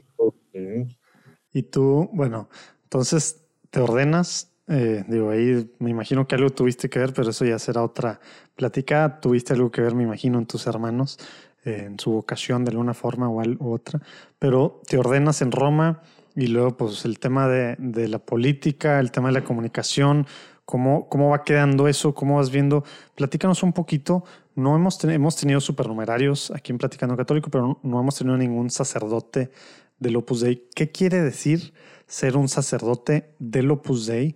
Eh, ¿cómo, cómo, cómo es eso? Porque pues entendemos muy bien lo que dijiste al principio varias veces que a ti te llamó la atención de, de ser santo en el trabajo, en el mundo, etcétera. Pero ¿qué hace un sacerdote del Opus Dei? ¿Qué hacías tú? ¿Cómo fuiste descubriendo por dónde? Y, empezamos por ese caminito, padre. Sí, pues mira, el tema de los sacerdotes del Opus Dei, es decir, los sacerdotes del Opus Dei provienen siempre de los numerarios, o sea, gente laicos que que quieren hacer el Opus Dei, que están dispuestos a irse a cualquier lugar del mundo y, y por en medio de su trabajo profesional, pues este, ayudar y formar a otras muchas gentes. ¿no? Eh, los, eh, los sacerdotes del Opus Dei, el Opus Dei no es una, no somos religiosos, ¿no? O sea, este, eh, cuando yo estaba en Roma, pues estaba todo el tema jurídico del Opus Dei, ¿no? Si mm. realmente qué es el Opus Dei, porque eh, el fundador lo vio con mucha claridad, pero cuando él llegó a Roma, eh, él vio en 1928 el Opus Dei, y además él, él, decía que no tenía que tener ni siquiera un nombre, ¿no? eran los primeros cristianos que no tenían nombre, pero pues él, era sacerdote diocesano. Él se hizo sacerdote, es otra cosa también que, que quizá a mí también eso me llamó poderosamente la atención. Él estudió la carrera de Derecho y, y, se ordenó sacerdote, pero porque él tenía como la intuición de que Dios le pedía algo, pero no sabía qué. ¿no? Y entonces dijo, pues voy a, poner, voy a hacerme sacerdote para estar mejor dispuesto al querer de Dios. Y fue sacerdote diocesano de la Dios de Zaragoza, luego se fue a Madrid a estudiar derecho, ¿no? y atendía pastoralmente, sobre todo gente pobre, fíjate, gente en, los, en, los, barrios pobres de Madrid. Y, y, a mí eso también me gustaba mucho, como que me identificó mucho, ¿no? Ese, ese ser abogado. y entonces, explícanos en esa parte, porque, porque bueno, de alguna forma sí hemos platicado con, con, con, pues, con sacerdotes que son parte de alguna congregación religiosa, ¿verdad? Que son órdenes religiosas, ¿verdad? Etcétera. O sea, pues canónicamente, ¿verdad? Pero entonces el Opus Dei, que es antes de llegar al tema de prelatura, ¿verdad? Este, el Opus Dei, o sea, bueno, más que qué es el Opus Dei, ¿qué son los sacerdotes que son miembros del Opus Dei? ¿Cómo, cómo, cómo es esta parte? Sí, los sacerdotes somos sacerdotes, los sacerdotes del Opus Dei somos sacerdotes de una prelatura ahorita, ¿no? Eh, antes eran sacerdotes del Opus Dei. ¿Desde cuándo es prelatura? es prelatura desde el año 83. O sea, a ti te tocó ya siendo sacerdote entonces. Exactamente. Antes no, no era prelatura. ¿Qué era antes? Pues tuvo distintas connotaciones, ¿no? Era una asociación religiosa, ¿no? Eh, casi mucho tiempo fue asociación. porque Cuando llega San José María a, Roma, a vivir a Roma, se entrevista con el Papa Pío XII, eh, y con el, uno que era el secretario de Estado, que luego fue Papa Pablo VI. El Papa, el, el cardenal Montini, le dice a, José María, ustedes han llegado con un siglo de anticipación, porque no había una figura jurídica, es decir, había solo, en la iglesia hay sacerdotes religiosos y sacerdotes seculares o diocesanos, son las dos divisiones, que forman parte de una familia religiosa o forma parte de una diócesis, ¿no? Nosotros no somos religiosos porque no, no es un, proceso asociativo. Yo soy sacerdote diocesano, porque soy parte de una prelatura que tiene unas características cuasi diocesanas. Por supuesto, estoy eh, a disposición del obispo donde trabajo, en este caso ahorita el arzobispo de la Ciudad de México. Pero ¿no? legalmente, ¿no? Por eso es el tema de la prelatura, ¿verdad? O sea, canónicamente. Sí, ¿verdad? canónicamente dependo yo del prelado, del Opus Dei, ¿no? Eh, que es como un obispo, es mi obispo.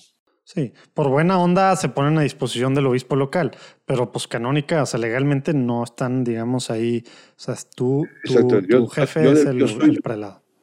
El prelado, ¿no? El, prelado, ¿no? El, Alba del Portillo fue el primer prelado, obispo, el obispo nuestro, ¿no?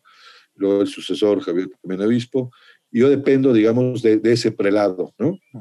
Eh, y luego en cada país hay un vicario suyo, ¿no? El que hace las veces, el, que hace las veces de el prelado, ¿no? Y dependo, dependo de él, ¿no? Creo que esa parte está clara. ¿Y qué hace entonces? Porque son, digamos, pues dioses. Técnicamente, aunque sea una, una prelatura, ¿se dice que eres sacerdote diocesano? Sí. ¿O cómo se dice legalmente? Sí, legalmente es eso, un ah. sacerdote diocesano incardinado en la prelatura. ¿no? Como, como un sacerdote digamos, el equivalente a un sacerdote extradiocesano que trabaja en una diócesis, que no, no es parte de los religiosos, como un jesuita o legionario o, franciscano, mercedario, lo que sea, ¿no? Eh, eh, ¿Por qué la importancia de ser diocesano? porque así lo, lo, lo, vio San José María, de que los sacerdotes, como el opus, yo, soy ordenado sacerdote para fundamentalmente atender a la, a la prelatura, Digamos, es mi, obligación primera. ¿Cómo la atiendo? Pues con muchos medios de formación, con atención espiritual, primero gente de la prelatura y todas las gentes que se acercan, digamos, a los centros de la prelatura, a los centros de formación, que quieren recibir una formación eh, doctrinal a fondo, que quieren mejorar su vida espiritual, ¿no?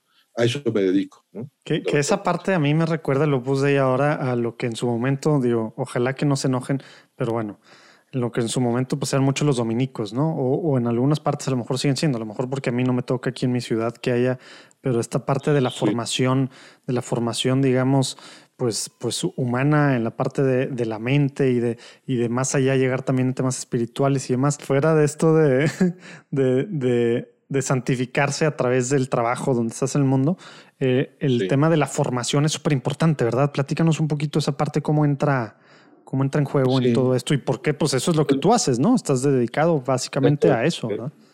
A esto me dedico. O sea, José María había muy claro que los católicos requieren, decía él, la piedad de niños y una doctrina de teólogos. Eh, esa, esa, esa, esa, Se me hace que no había oído esa frase y me, me, encantó. Sí, piedad de niños y doctrina de teólogos. Es decir, el, católico tiene que conocer su fe, tienes que ser, al conocerla bien, pues su vida espiritual va a crecer, ¿no? Va a tener una vida espiritual muchísimo más sólida, más profunda, que no se mueva nada más por, por afectos o sentimientos, que tenga consistencia, ¿no? Por un lado, que además le va a llevar pues a ser coherente en las distintas circunstancias que le toca vivir, ¿no? Eh, digamos que en ese sentido San José María fue eh, lo único que vino a hacer él es recordar lo que vivían los primeros cristianos. O sea, que cada persona, si eras comerciante o incluso si eras esclavo, como había tanta esclavitud, tendría que ser una persona coherente, buen padre de familia, buen comerciante, buen amigo, etcétera, etcétera. ¿no? Pero eh, por eso se requiere una formación muy seria, porque lógicamente, si tú en cualquier ambiente eh, en que te muevas, hoy pues a mí me, encanta lo que, dijo Juan Pablo II, Juan Pablo I y Ratzinger, y pues es eso, ¿no? el, Papa Francisco, ¿no? Es decir, eh, eh, somos de salida, tenemos que, que, cada quien en su medio, donde Dios lo puso, pues tiene que ser una persona coherente y con su ejemplo y con su doctrina poder acercar a otras muchas gentes a Dios, ¿no? Yo eh, soy testigo de cantidad, y además mm, con toda naturalidad, empresas enteras en donde de repente pues hay ahí un numerario trabajando como ingeniero, como técnico, o, y, cómo es capaz con su ejemplo, con su alegría de, cambiar. Transformar la cultura. e, eso, ¿no? En la política. Ese es el tema interesante del catolicismo, ¿no? Eh, en ese sentido, el Opus Dei no es un grupo, no forma grupos, no nos interesa grupo, no nos interesa hacer ruido, somos discretos. Eso, eso, lo, eso lo he visto demasiado, es más, digo, ni dicen supernumerarios muchas veces que, que son, digo, te das cuenta, lo, ah, tú eres supernumerario, ¿verdad? O los ves en misa y luego resulta ya platicando misa diaria y ya resulta que, ah, te los topas en algo en el colegio, este eh, cosas que te vas dando cuenta, pero como que eso se me hace súper diferente a cualquier grupo, como que el, el apostolado es, es, una forma diferente como lo ven. Platícanos un poquito de eso porque no son apostólicos al ojo, a los ojos, digamos, de, de este, pues de este, no sé cómo decirlo bonito, no, no proselitismo, pero de este rollo para querer hacer miembros de mi grupo, ¿verdad? Eh, como que eso es algo que no busca el Opus Dei. Platícanos cómo, cómo se da entonces, porque es muy orgánico el crecimiento y no están presumiendo ni diciendo, pero sí es mucha formación y a través de ahí la gente va conociendo más y por los ejemplos, como que es una cosa que yo no termino de entender, la verdad, padre. Sí, yo creo que es muy interesante. Es decir, San José María decía mucho que el apostolado de, cualquier católico, ¿no? tiene que hacerse por amistad y confidencia. O sea, Tienes amigos, le confías lo que traes en el corazón, tus entusiasmos, tus inquietudes humanas, culturales, hasta políticas o lo que tú quieras, eh, de coherencia, y eso atrae mucho, ¿no? ¿Eh? Entonces, eh, en ese sentido, además decía que tenemos que trabajar, ¿no? Con, con, mucha naturalidad. Cada persona tiene su modo de ser, su carácter, su ambiente hay hasta el apostolado de la mala lengua, ¿no? Un tipo que a base de puros malas lenguas en su ambiente, que es así, pues atrae a otros, ¿no? ¿Eh? Y sobre todo, no nos interesa, o sea, el Opus Dei no forma grupos, como hay grupos. ¿A qué te, a qué te, andale, ¿a qué te refieres con eso y qué hacen entonces? Perdón. Eh, lo que hace el Opus Dei, eh, vamos a ver si el símil es adecuado, es el Opus Dei pone gasolineras, por decirlo así, ¿no? Pero no Pemex, no, con, una, marca universal que es la, de la iglesia, a donde llegan, digamos, todo tipo de, automóviles, unos de, ricos, otros de más pobres, unos chocados, otros limpios, otros sucios, otros... Y lo que hace es limpiar parabrisas, eh, inflar llantas, eh, meter un buen combustible, para que, no para que vente y quédate en la gasolinera, no sirve para nada. Es decir, vete al lugar donde estás. Maneja donde quieras. Maneja en tus ambientes, ¿no? Y pues hay gente ricas, pobres, paupérrimas, campesinos, obreros, ¿no? Y van, digamos, con toda naturalidad. No, no es que haya estrategias que digas, oh, aquí hay una superstar, nada. eso es lo más interesante. me, acordé, me acordé del código da Vinci que ponen al de Opus Dei con, con traje de, monje y como si fuera así mil rollos, ¿no? lógicamente, pues es que le metió mucha crema y era súper ¿no? y pero, o sea, eh, pues yo trato este, gente de Opus Dei que son campesinos, campesinas que son heroicos, ¿no? Obreros de fábricas, futbolistas, toreros, eh, pilotos aviadores, eh, gente que vende ¿eh? y, de profesiones, hay gente rica, hay gente pobre, etcétera.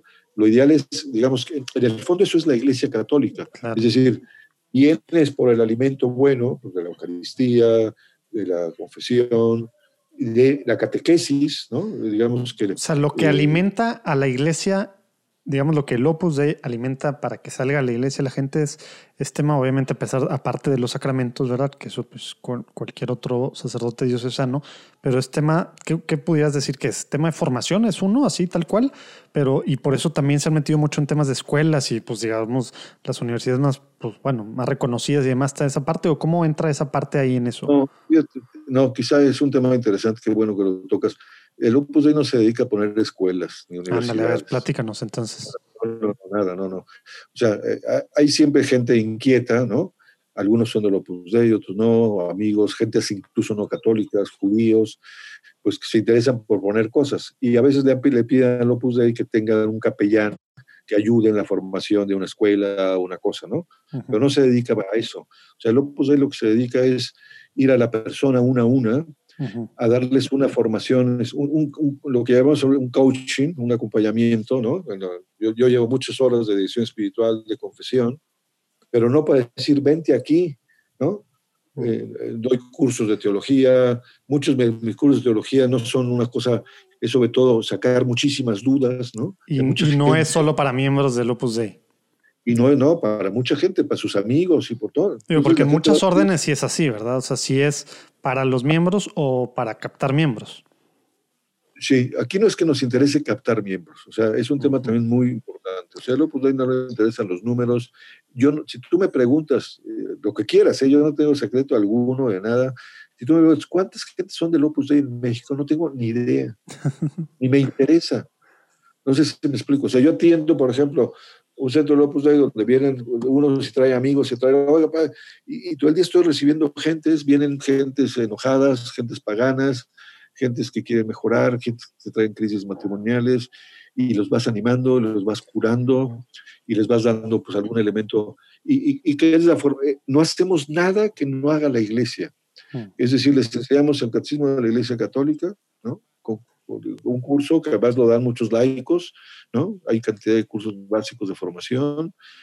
digamos, lo único que no nos pueden suplir los laicos es pues, la parte sacramental, que es lo que hacemos los sacerdotes. No nos metemos en nada de organización, de nada. Yo estoy para servir al que... A mí ahorita no va a pasar porque les dije que iba a hablar contigo, pero este, mi casa llega gente quiere hablar, quieren conversar, atiendo al que sea. Cuando, y, ¿Y quién nos traen? unas gentes que conocieron a uno y a otro y a otro. y, no, los, no los hacemos grupos, sino al contrario, los unimos a su parroquia, a que sean más eficaces en su parroquia, a que estén muy unidos al obispo de su diócesis, por supuesto al papa. Es decir, no, no, ni nos interesa decir vamos a captar gentes para, y hacer ruido, ¿no? Hay que trabajar este, como 100 y hacer el ruido Sí se nota demasiado ese sello, ¿eh? Último, último, último. Ahorita regresamos al episodio, ya la última parte. Pero bueno, te, te, interrumpo para pedirte tu apoyo a ti. Ora mucho, por favor, por el simposio católico virtual Evangelizando Jóvenes Hoy. En católicovirtual.com puedes, puedes meterte ahí a ver qué onda. Pero pues necesitamos demasiada oración. Ya hay un ejército de intercesores, pero se necesita mucho más también se necesita apoyo pues de gente, obviamente en la parte económica siempre hay, siempre es más que bienvenida, pero también en la otra parte, ¿no? Hay, hay temas de diseño, hay temas de, de administración, de organización, de, de, pues de, de, cosas que estar subiendo en las redes, de estar respondiendo mails, hay muchas cosas. Ahí el que quiera puede escribirme, urquidia.católicovirtual.com o meterse ya a católicovirtual.com y a mero abajo vienen ahí formas de apoyar. Y si no, si no pueden de alguna, no se preocupen, oren, por favor oren. Si pueden meterlo esto en su oración personal diaria, es muy importante que cuando hagamos algo para Dios, tengamos a gente intercediendo, no nada más estemos ahí como rambos cristianos solos haciendo algo, no, no, no. Vamos a pedirles a las gentes que, que pues tenemos cercano, yo a ustedes los tengo muy cercano, por eso les pido su apoyo en oración. Y bueno, quien quiera otras formas, pues hay mil otras, ¿no? Orquídea arroba católicovirtual.com o directo en católicovirtual.com. Dios los bendiga ahora sí, a la última parte del episodio con el Padre Pablo. Lo que sí, padre, ya sé que en 20 minutos tienes misa y tenemos todavía un par de temas pendientes. Antes de entrar a estos temas pendientes, quiero entonces, porque a lo mejor muchos de los que escuchan se quedaron con la duda, nada más explícanos entonces qué pasa, por ejemplo, con estos colegios que decimos que son del Opus Dei y con estas universidades UP y PA de maestría. ¿Cómo, ¿Cómo encaja entonces el tema del Opus Dei para entender esa parte? El Opus Dei lo que hace en esas instituciones digamos, las sacan una serie de personas, ¿no? Incluso, te digo, con colaboración de gentes no católicas o protestantes o judías. Y, lógicamente, quieren que eh, ahí dentro haya un, pues, unas líneas de formación humana, espiritual, eh, doctrinal, pues que estén muy apegadas al magisterio de la iglesia. La Opus Dei procura ser muy fiel al magisterio de la iglesia. Y entonces se hacen, se hacen unos contratos ¿no? entre la prelatura y la institución ¿Para qué? Para que pueda, por ejemplo, tener una capellanía ¿no? Un capellán. Pero el capellán no se mete absolutamente nada en las decisiones directivas, ni económicas, ni administrativas. Es mero sacerdote. Puede decir, oye, ojo con estos temas, ¿no? Que hay, que, hay de, temas, digamos, de fondo, doctrinales que están afectando a las familias o lo que sea, ¿no? Yo fui capellán del IPAD en Monterrey muchísimos años, o sea, yo me dedicaba a atender gentes, ¿no? Alguna vez me pedían alguna sesión en el IPADE de, cosas de la doctrina social de la iglesia que se aplican tales o cuales cosas. Nunca me metí, ni, se mete nadie de, cosas eh, directivas o administrativas. Es una especie de asesoría, por llamarlo, llamémoslo así, ¿no? Mm, la gente dice, ¿es del Opus Dei? Pues no, o sea, hay, hay una impronta. Algunas gentes de los que promueven esas cosas son del Opus Dei y quieren pues eso va a ayudar a otras muchas gentes a entusiasmarlas, a formarse y a ser coherentes no hay más, más grato que ver mucha gente que viene por el Opus Dei, por ejemplo, jóvenes que acaban siendo sacerdotes diocesanos o de otras instituciones religiosas, feliz de la vida. Yo he mandado a cantidad de gente a los seminarios, ¿no? ¡Qué maravilla! Eso es la iglesia. No, no es este, esto es lo mío, ¿no? Eso es, ser católico universal, ¿no? eso es la iglesia, exactamente. Eso es hacer iglesia en verdad. No hacer, como decía, como ha dicho, dijo también aquí en, un episodio el año pasado Pepe Alonso, capillismo, cada quien en su rollito. Eso no es la iglesia, ¿verdad? Eso, eso, hace mucho daño, hace mucho daño a la iglesia. Y, y tú y yo lo hemos hablado muchas veces, ¿no? Es decir, la iglesia y pues hagamos iglesia, ¿no? Es decir, hay cantidad de gente tan valiosa, pues hay que saber unir esfuerzos y, y el que quiera sobresalir y el que quiera eh, aparecer, pues lo único que está haciendo está deformando a la iglesia, ¿no? Exactamente. Queremos ver a Jesús, es lo que la gente quiere ver. Yo como sacerdote te puedo decir que cada vez, cada vez me convenzo más la, la, importancia de ser humilde, le pido a Dios ser muy humilde, no aparecer, que, que, aparezca Él, ¿no? Porque si no, echamos a perder absolutamente todo. Y además no decir mis opiniones de algo, por supuesto que las tengo y soy gente pensante, pero yo enseño la doctrina de la iglesia. No meto, hoy en día, si algunos sacerdotes empiezan a decir, no, es que cosas teológicas complicadas, cuando la gente está a nivel eh, primaria, no la confundas, enséñale, sobre todo la vida. Yo creo que es un tema, por eso te digo, que es la vida cristiana cómo se comporta un católico en medio de un ambiente empresarial corrupto, de la política o de la comunicación. Y eso es lo más bonito, es que empieza a ser levadura y que transforma muchos ambientes. entonces se me hace que ya con esto nos vamos al siguiente tema, que, que, que quisiera que nos platiques de cómo precisamente este último que acabas de platicar, de enseñarle desde temas básicos a la gente y demás de una forma sencilla, ir eh, para que cada quien pueda aplicar ¿Cómo, ¿Cómo nace? Y me voy a adelantar mucho en el tiempo y quería también hablar de Vasco y Quiroga, pero no sé si vaya a haber tiempo. Pero ahorita platícanos un poco de Encuentra, de Encuentra. ¿Cómo, cómo van haciendo de encuentra.com? ¿Cómo van haciendo esa idea? ¿Cómo te juntas con un laico? Que de hecho ya, eh, ya, ya, platicamos acá también. Platícanos esa historia de cómo nace de esta idea que nos acabas de decir. Sí, mira, yo creo que un tema fundamental que uno tiene que tener, por lo menos yo lo tengo desde, antes de ser sacerdote, es decir, tenemos que ayudar a otra mucha gente, ¿no? Y bueno, pues yo recién ordenado volví a, volví a Monterrey, este, yo no había vivido en Monterrey nunca, volví a Monterrey. Eh, es más, llegué yo ordenado con 27 años de edad, yo era el responsable del Locus Dei en la zona norte del país, ¿no? Algo también muy raro, ¿no? Era un niño, ¿no? Digamos, desde Chihuahua, todo el norte hasta Matamoros y luego abajo hasta Aguascalientes y San Luis Potosí. Mm. Pero como sacerdote, pues siempre un tema que me encontré inmediatamente fue que la gente tenía muchas dificultades para confesarse. Y entonces, pues yo fui tomando nota de todas las dificultades que tiene la gente, porque me tengo que confesar con un hombre igual que yo, este, me da mucha pena, no sé cómo hacerlo. No sé. Entonces escribí un folletito, este, y luego, luego escribí una cosa sobre la misa, explicando, bueno, dos sobre la misa, eh, que, que, después de 30 años sigue publicándose uno que se llama Vivir la Santa Misa y otro, ¿cuánto pierdes si no vas a misa o no la entiendes? es una, historieta ahí que escribí. Porque, bueno, siempre me Si encontramos las ligas o nos las pasas, quien quiera que esté escuchando, ahí le dan para abajo y ahí mismo las pueden ver. Ok, ya luego te las mando. Pero bueno, escribí ese folleto de la confesión, una guía práctica, y luego una señora ahí de Monterrey me habló que, quería hacer una síntesis y me mandó lo que quería hacer.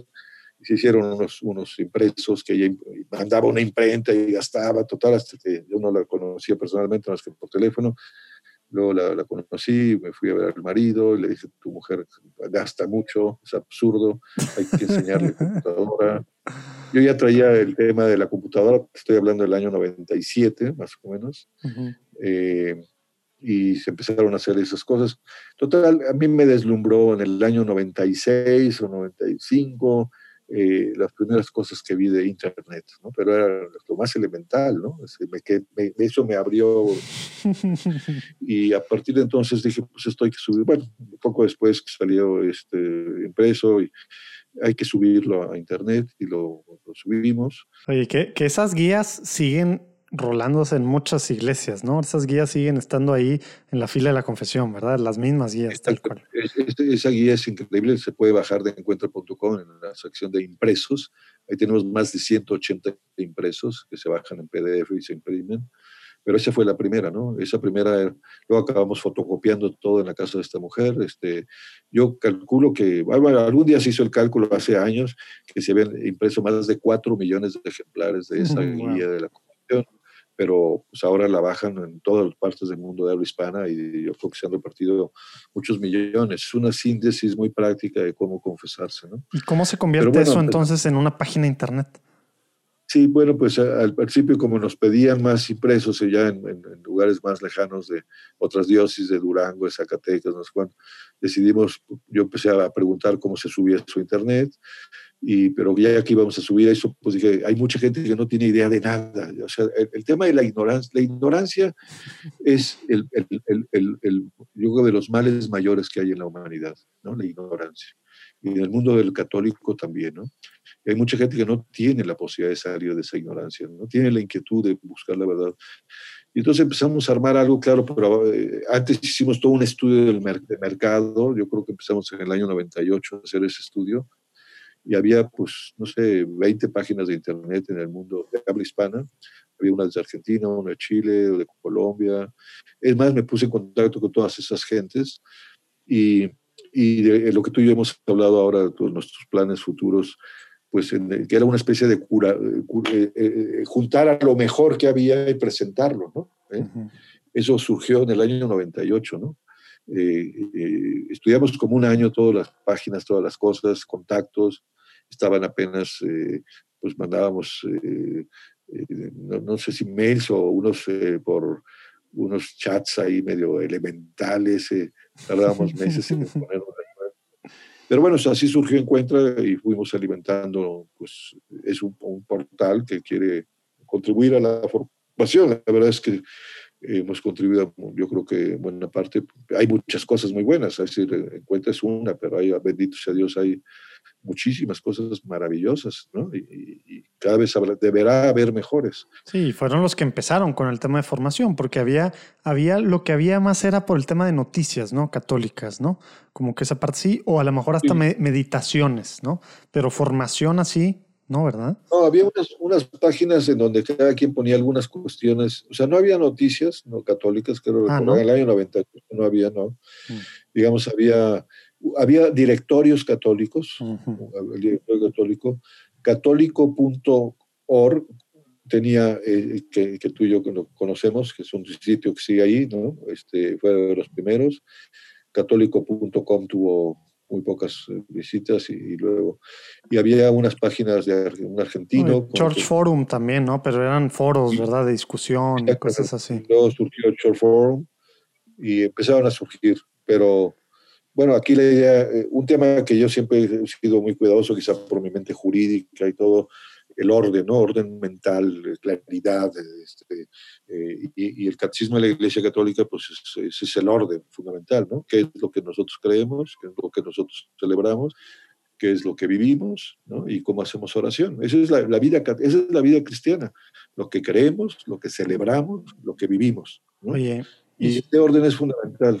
Y, sobre ese tema Así tienes estructurado de esa forma, pero ahorita, porque ya, ya vamos a tener que ir a la parte final de preguntas rápidas antes de que te nos vayas a misa, explícanos así, hay, hay artículos, tienes cursos en línea gratuitos, platícanos un poquito de esas partes y, y abajo, obviamente, si estás manejando o algo, no pares, ahí abajo vienen los datos, encuentra.com y a lo mejor hasta vamos a seleccionar algunas cosas interesantes para que, para que te metas, pero platícanos, danos, danos así qué, qué podemos consumir en encuentra.com para, pues, para formarnos, padre.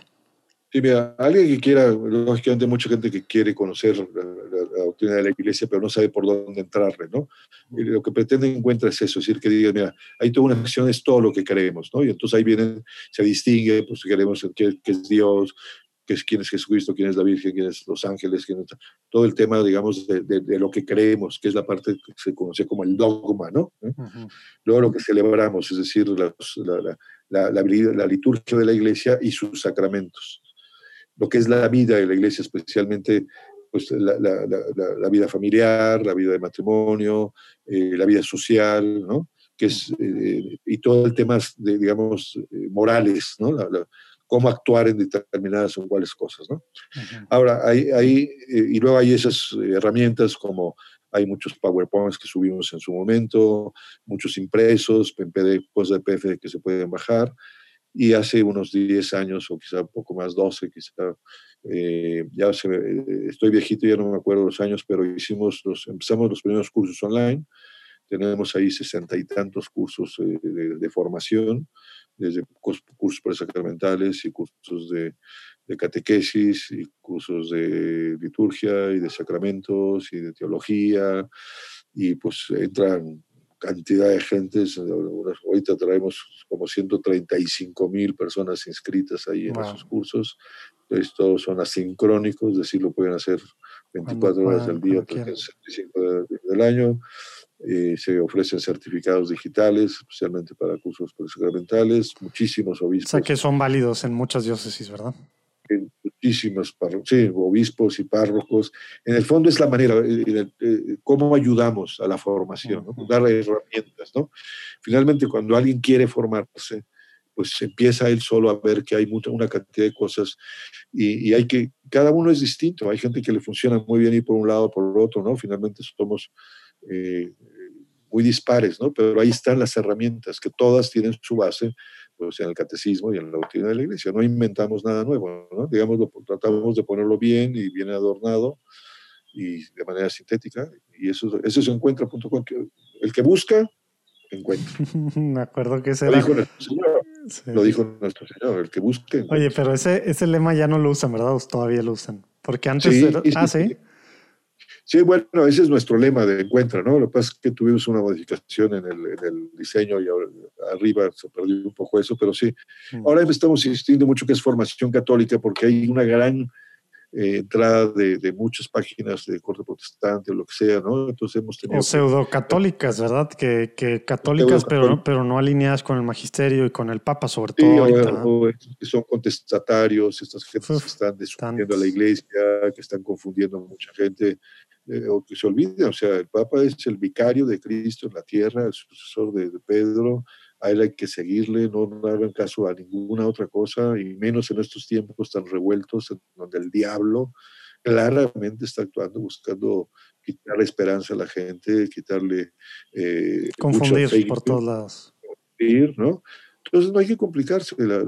vivir el catolicismo es tan sencillo ser un católico coherente es tan sencillo, ¿no? pero, pero, tan complicado.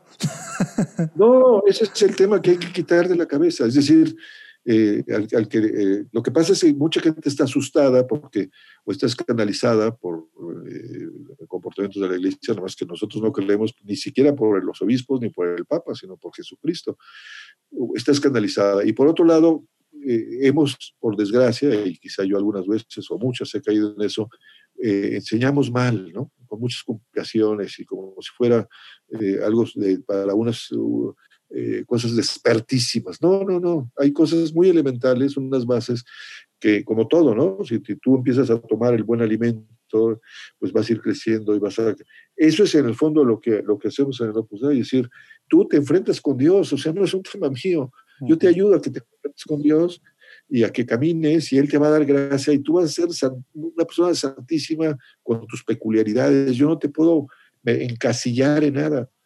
Digamos, el Opus no se dedica a encasillar a nadie, sino a abrirles un campo inmenso, ¿no? En, todos los terrenos y en, todo, y en muchas manifestaciones de religiosidad, lo que ellos quieran, lo que les venga bien. Exacto. El Opus nunca dice cosas así, ¿no? Es la doctrina de la iglesia, te la enseño de la manera más fácil posible, con mucha seriedad, eso sí, con mucha coherencia. Sí, sí, sí me llama mucho la atención, se me hace padrísimo eso. Ahora sí, ah, como dice Lalo, la sección polémica, que no tiene nada de polémica, pero bueno, la sección de, de preguntas rápidas, padre. Creo que tú ya has escuchado eh, alguno de nuestros podcasts, pero te explico muy rápidamente para aquellos que quien no, quien no escuchen regularmente. Te hago una pregunta y a bote pronto, pues dices en una oración, un par de oraciones máximo, lo que se te venga, ¿no?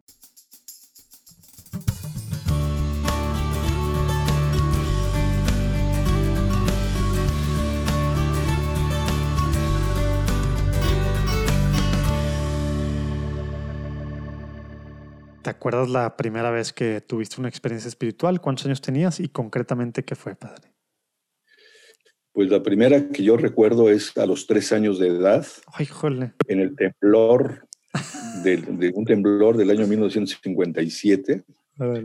Yo me acuerdo haber acudido a Dios en ese día estaba moviéndose la cama. Tres años. Este, a los tres, es el, recuerdo más antiguo que tengo, claro, generalmente son cosas traumáticas. Eso fue cuando se cayó el ángel de la independencia. Ah, mira. Ese se, se movían las ventanas y nosotros vivíamos relativamente cerca de ahí Y, y, por tanto lo recuerdo muy bien. Órale, tres años, ya me puse a pensar qué, qué traumas le, se, se, van a quedar con mi hijo de tres años. Oye, padre, ¿tienes algún santo patrono? Que ya sea santo, porque si no, ya sé quién vas a decir. No, no futuro santo, santo canonizado. ¿Algún santo patrono, algún santo favorito? Tengo mucha devoción a San José María porque yo lo conocí, tuve la gracia de conocerlo en el año 70 y luego en el 74.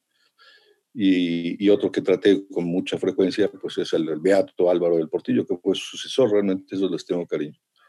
Tengo mucha devoción, pero todavía no es santo vasco de Sabía que iba a decir por ahí. Pero va a ser santo. Que ya no, hubo, ya no hubo chance de platicar, pero para los que se quedaron con, con, la, con la duda, el padre es experto en el tema, está ahí pues en la causa de la postulación y, tiene mucho que decir al respecto. Yo espero que pronto lo comenzamos de, comenzamos de, que tenga su, su, propio podcast sobre estos temas y que nos platique que ha sido toda una odisea, ¿no? Este proceso. Luego platicarás en alguna otra ocasión, padre, porque si no, ahí sí, ahí sí, se nos van horas.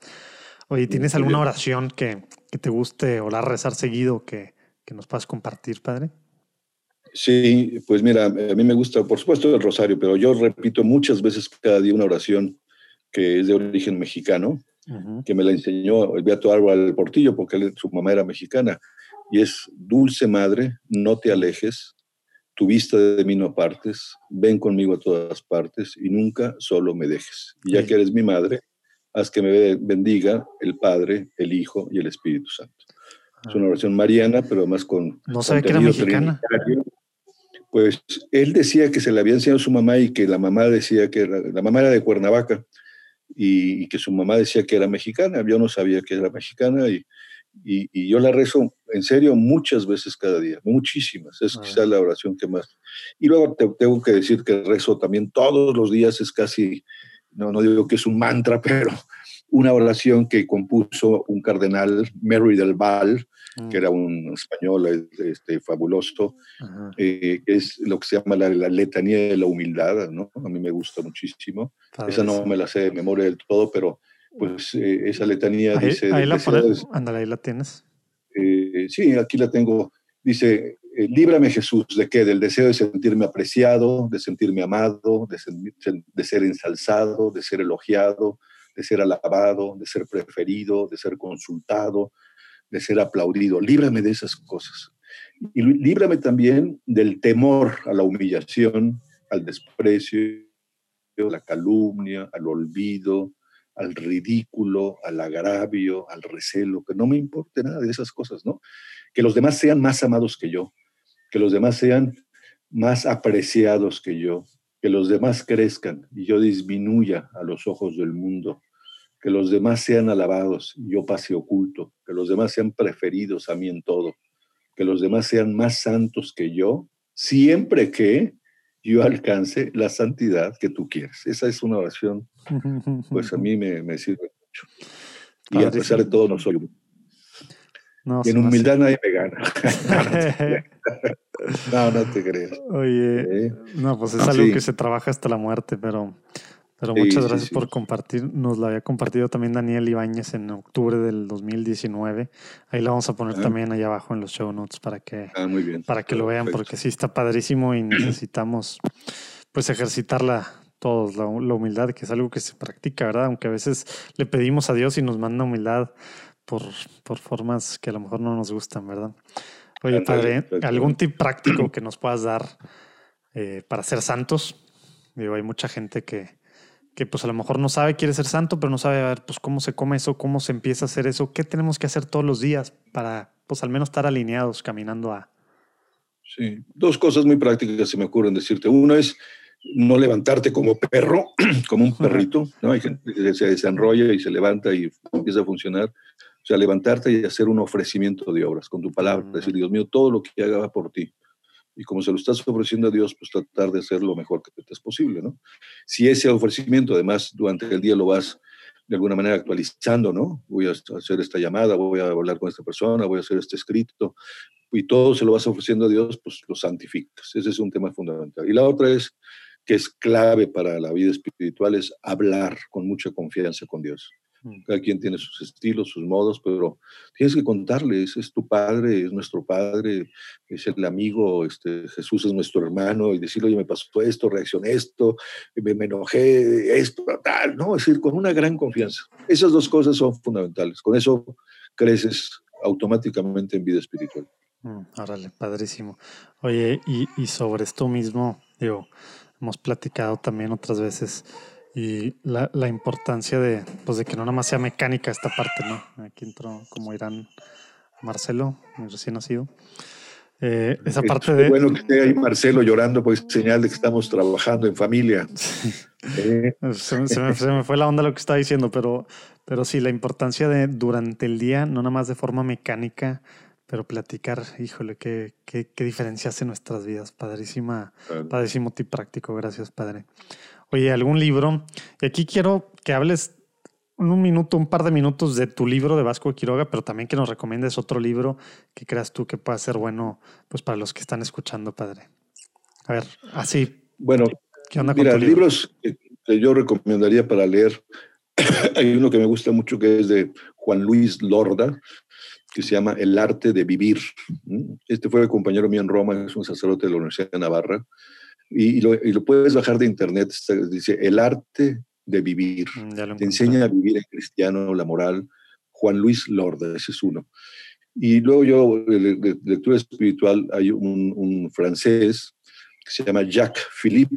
Buenísimo. Philippe, que tiene unos libros extraordinarios, breves, muy bien contados. Sobre todo ese que, se, por ejemplo, uno que se llama Tiempo para Dios, te enseña a hacer oración o la libertad, ¿no? Este, la, libertad interior. Hay que ser muy libre. Y el de la paz está también buenísimo, ¿eh? el de la, paz. La Jacques Philippe se me hacen extraordinarios, escribe como, como un buen francés. Y súper cortitos, y aparte mucho tema de místicos, ¿verdad? Y iba a decir de doctores, pero es más de místicos, lo hace de una forma tan práctica, ¿verdad? Porque a veces uno se puede perder un poco con, pues, con San Juan de la Cruz o con, algunos otros, eh, otros eh, místicos y la forma en la que lo acomoda, como que puedes hacer prácticas las cosas en tu vida, ¿no? Me encantan.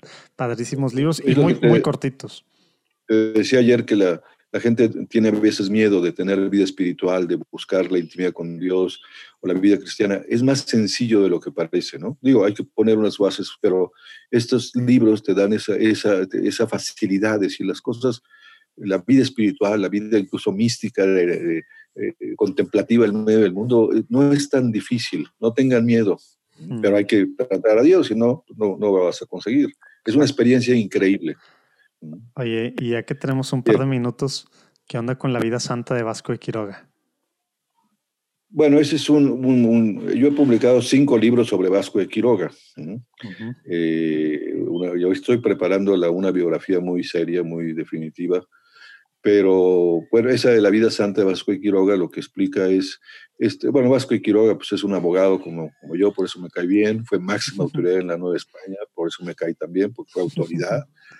Llegó en 1531 a la Ciudad de México el 9 de enero y pues dio ejemplo de lo que es un católico, ¿no? Laico tal, y luego siendo laico lo nombraron obispo y, y cuando se inició la causa de canonización que lo inició el cardenal Suárez, Inda de Morelia, pues teníamos muy poca información y a la vuelta de casi 19 años, pues hemos investigado muchísimo, encontrado muchísimas cosas en los archivos y entre otras cosas muchos testimonios de sus contemporáneos que hablan de cómo vivió la fe, la esperanza, la caridad, la prudencia, la justicia, la fortaleza, la templanza, algunos testimonios increíbles. ¿no? Y eso es lo que en ese libro pues explica toda esa vida santa y, el proceso de canonización hasta pues hace un año, ahorita ya está en Roma, va muy adelantada, y a ver cuándo el Papa decide que sea venerable o beato. Yo creo que pronto. El año que entra yo calculo que va a haber algo. Ándale. ¿Eh? Ahí, ahí padrísimo que seas parte ahí de, pues de los postuladores, digamos, de, de, la causa.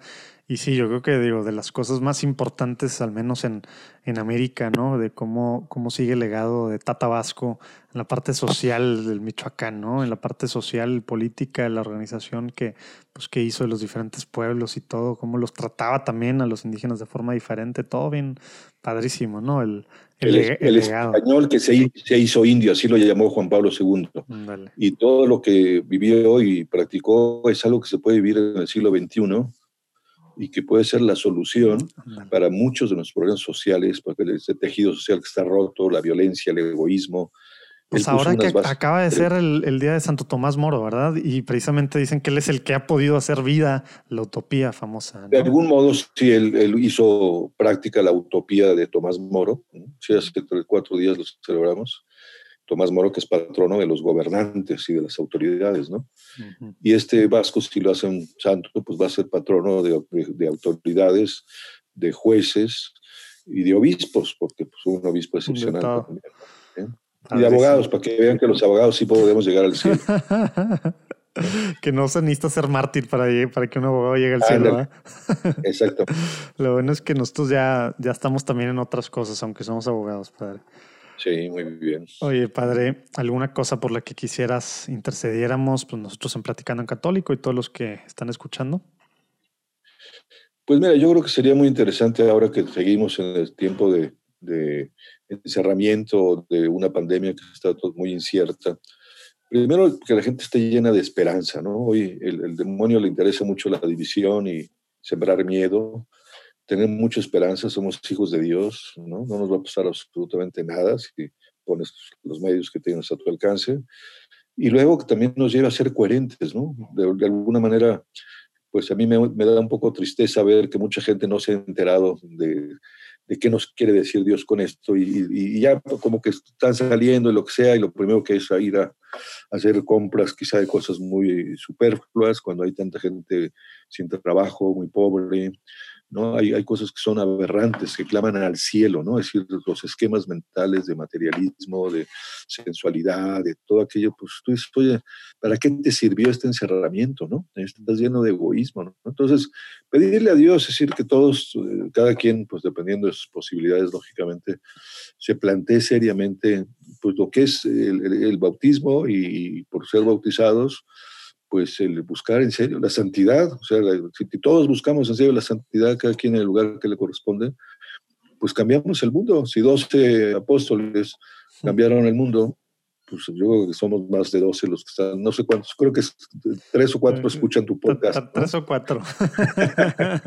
Tus tres o cuatro lectores como los de Catón. Los de Catón ¿no? no, tu podcast lo estudia, lo, lo escucha mucha gente y, y esa es otra intención, o sea, que mucha gente siga estos podcasts porque pues siempre hace mucho bien, ¿no? Oír a otras personas, como, ¿no? No, no, yo no soy ejemplo de nada, pero sí he oído pues, cosas muy bonitas de tus podcasts. y emocionarnos con lo que Dios está haciendo a través precisamente de gente, pues como nosotros, ¿verdad? Que pues no somos para nada moneditas de oro, ¿verdad? En ningún sentido, y a pesar de nosotros, pues Dios hace cosas, ¿verdad? Por eso hay que ponerse a disposición de Él. Por eso platicamos pues, con, contigo, todo lo que has hecho, etcétera, pues padrísimo, ¿no? Hay que animarnos. No he con... hecho nada, pero no, eh, lo que hay que hacer es tratar de no estorbar. Ándale. Eso es lo que hay que hacer, no estorbar la acción de Dios. Pues vamos a estar pidiendo por eso y por lo primero que decías también, para que nos caiga el 20 como católicos en este tiempo y no regresemos a, a hacer los mismos que antes, ¿no? Que es una de las cosas que, que híjole, pues sí, espero yo que sí. Creo que como iglesia en general sí nos está sirviendo para levantarnos en muchos sentidos y ojalá que no hay cosas muy bonitas y gente que está reaccionando. Digo, hay cosas preciosas. La verdad es que la, mayoría de la gente ha reaccionado bien, ¿no?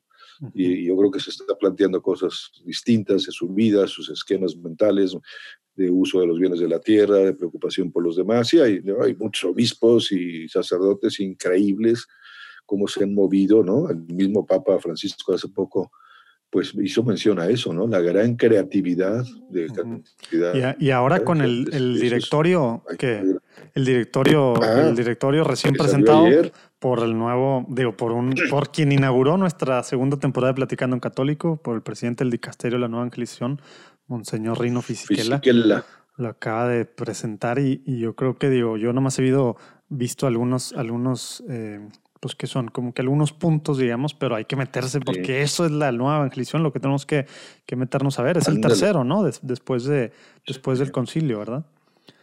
yo pues lo busqué anoche por todos lados a ver si podía bajarlo, pero no. Yo, yo nada más vi algunas notas, sí, algunas notas o que agarran algunos pedacitos, ¿verdad? Pero eh, me hace mucha ilusión ese directorio porque, pues es otra vez, ¿no? Unas por dónde tenemos que evangelizar, por qué tenemos que insistir, qué ideas eh, claras hay que dejarle a la gente. Y siguiendo a nuestra madre iglesia, exacto, siguiendo a nuestra madre iglesia y la cabeza, ¿verdad? Exactamente. el Papa dice por aquí, por aquí nos alineamos todos, si no es puro cuento.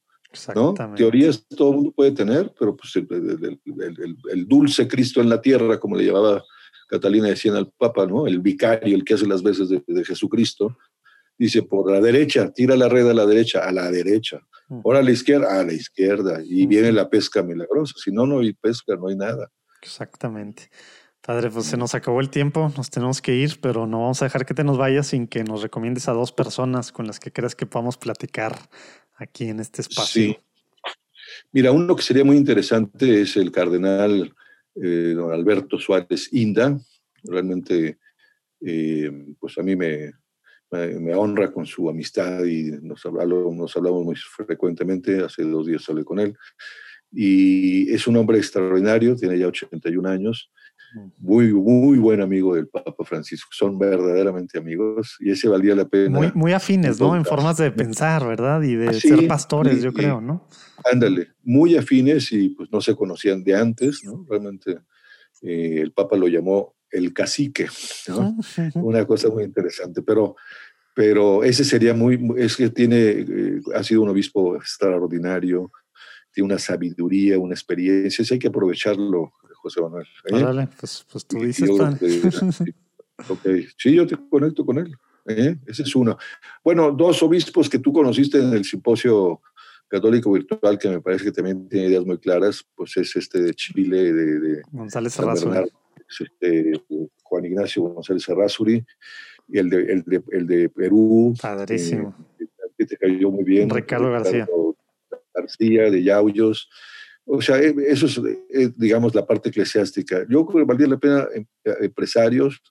Se me ocurre un, un regio que tienes ahí al lado, que es muy buen amigo mío, que es Eugenio Garza Herrera, de, de, Signos, de, Signos con dos X. Este es un tipo interesantísimo también, tiene una visión de muchas cosas. Ah, ¿y sabes quién te puedo recomendar? Uno que secuestraron, otro, un arquitecto, Bosco Gutiérrez Cortina. Ah, claro un testimonio que lo da por muchos lados, pero de una entrevista muy personal tuya sería interesantísimo. Yo te conecto con ellos. Ahora estaría Ya te, di, ya te di cinco, pediste dos y te di cinco. Tú pides pues como quien eres, yo te doy como quien eres. así, así está mejor, ¿no? Para, no, bueno, subiste, subiste el nivel.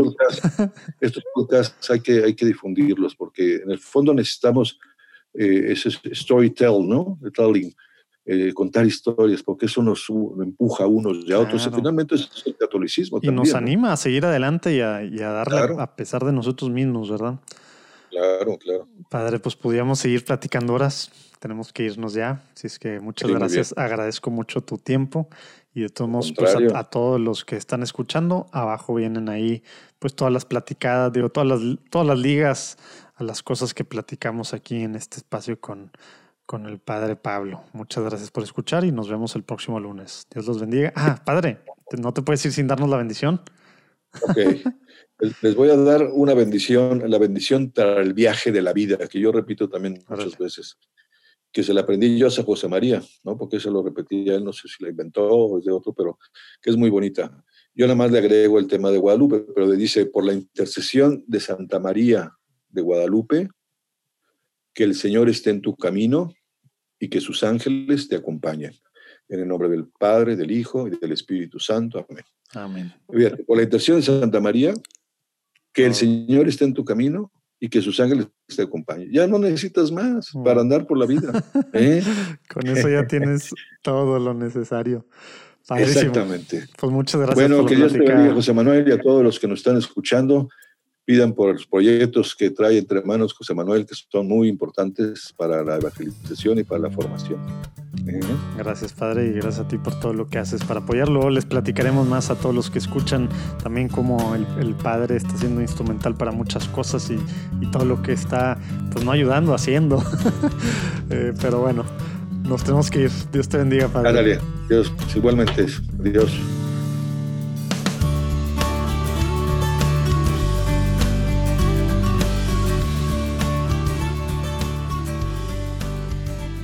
Plática? Buenísimo, ¿no? acuérdense que pueden compartir WhatsApp, Facebook, Instagram, por todos lados, por favor, compartan para que más gente pues sepa lo que está pasando, cosas padrísimas en la iglesia, así como el Padre y todo lo que está haciendo. Y pues bueno, acuérdense pedir mucho por nosotros, por favor. Y pues ya saben, el que quiera apoyarnos de alguna forma, platicandoencatólico.com o mándenos un mail a platicandoencatólico.gmail.com y ahí le vamos dando. Que los bendiga.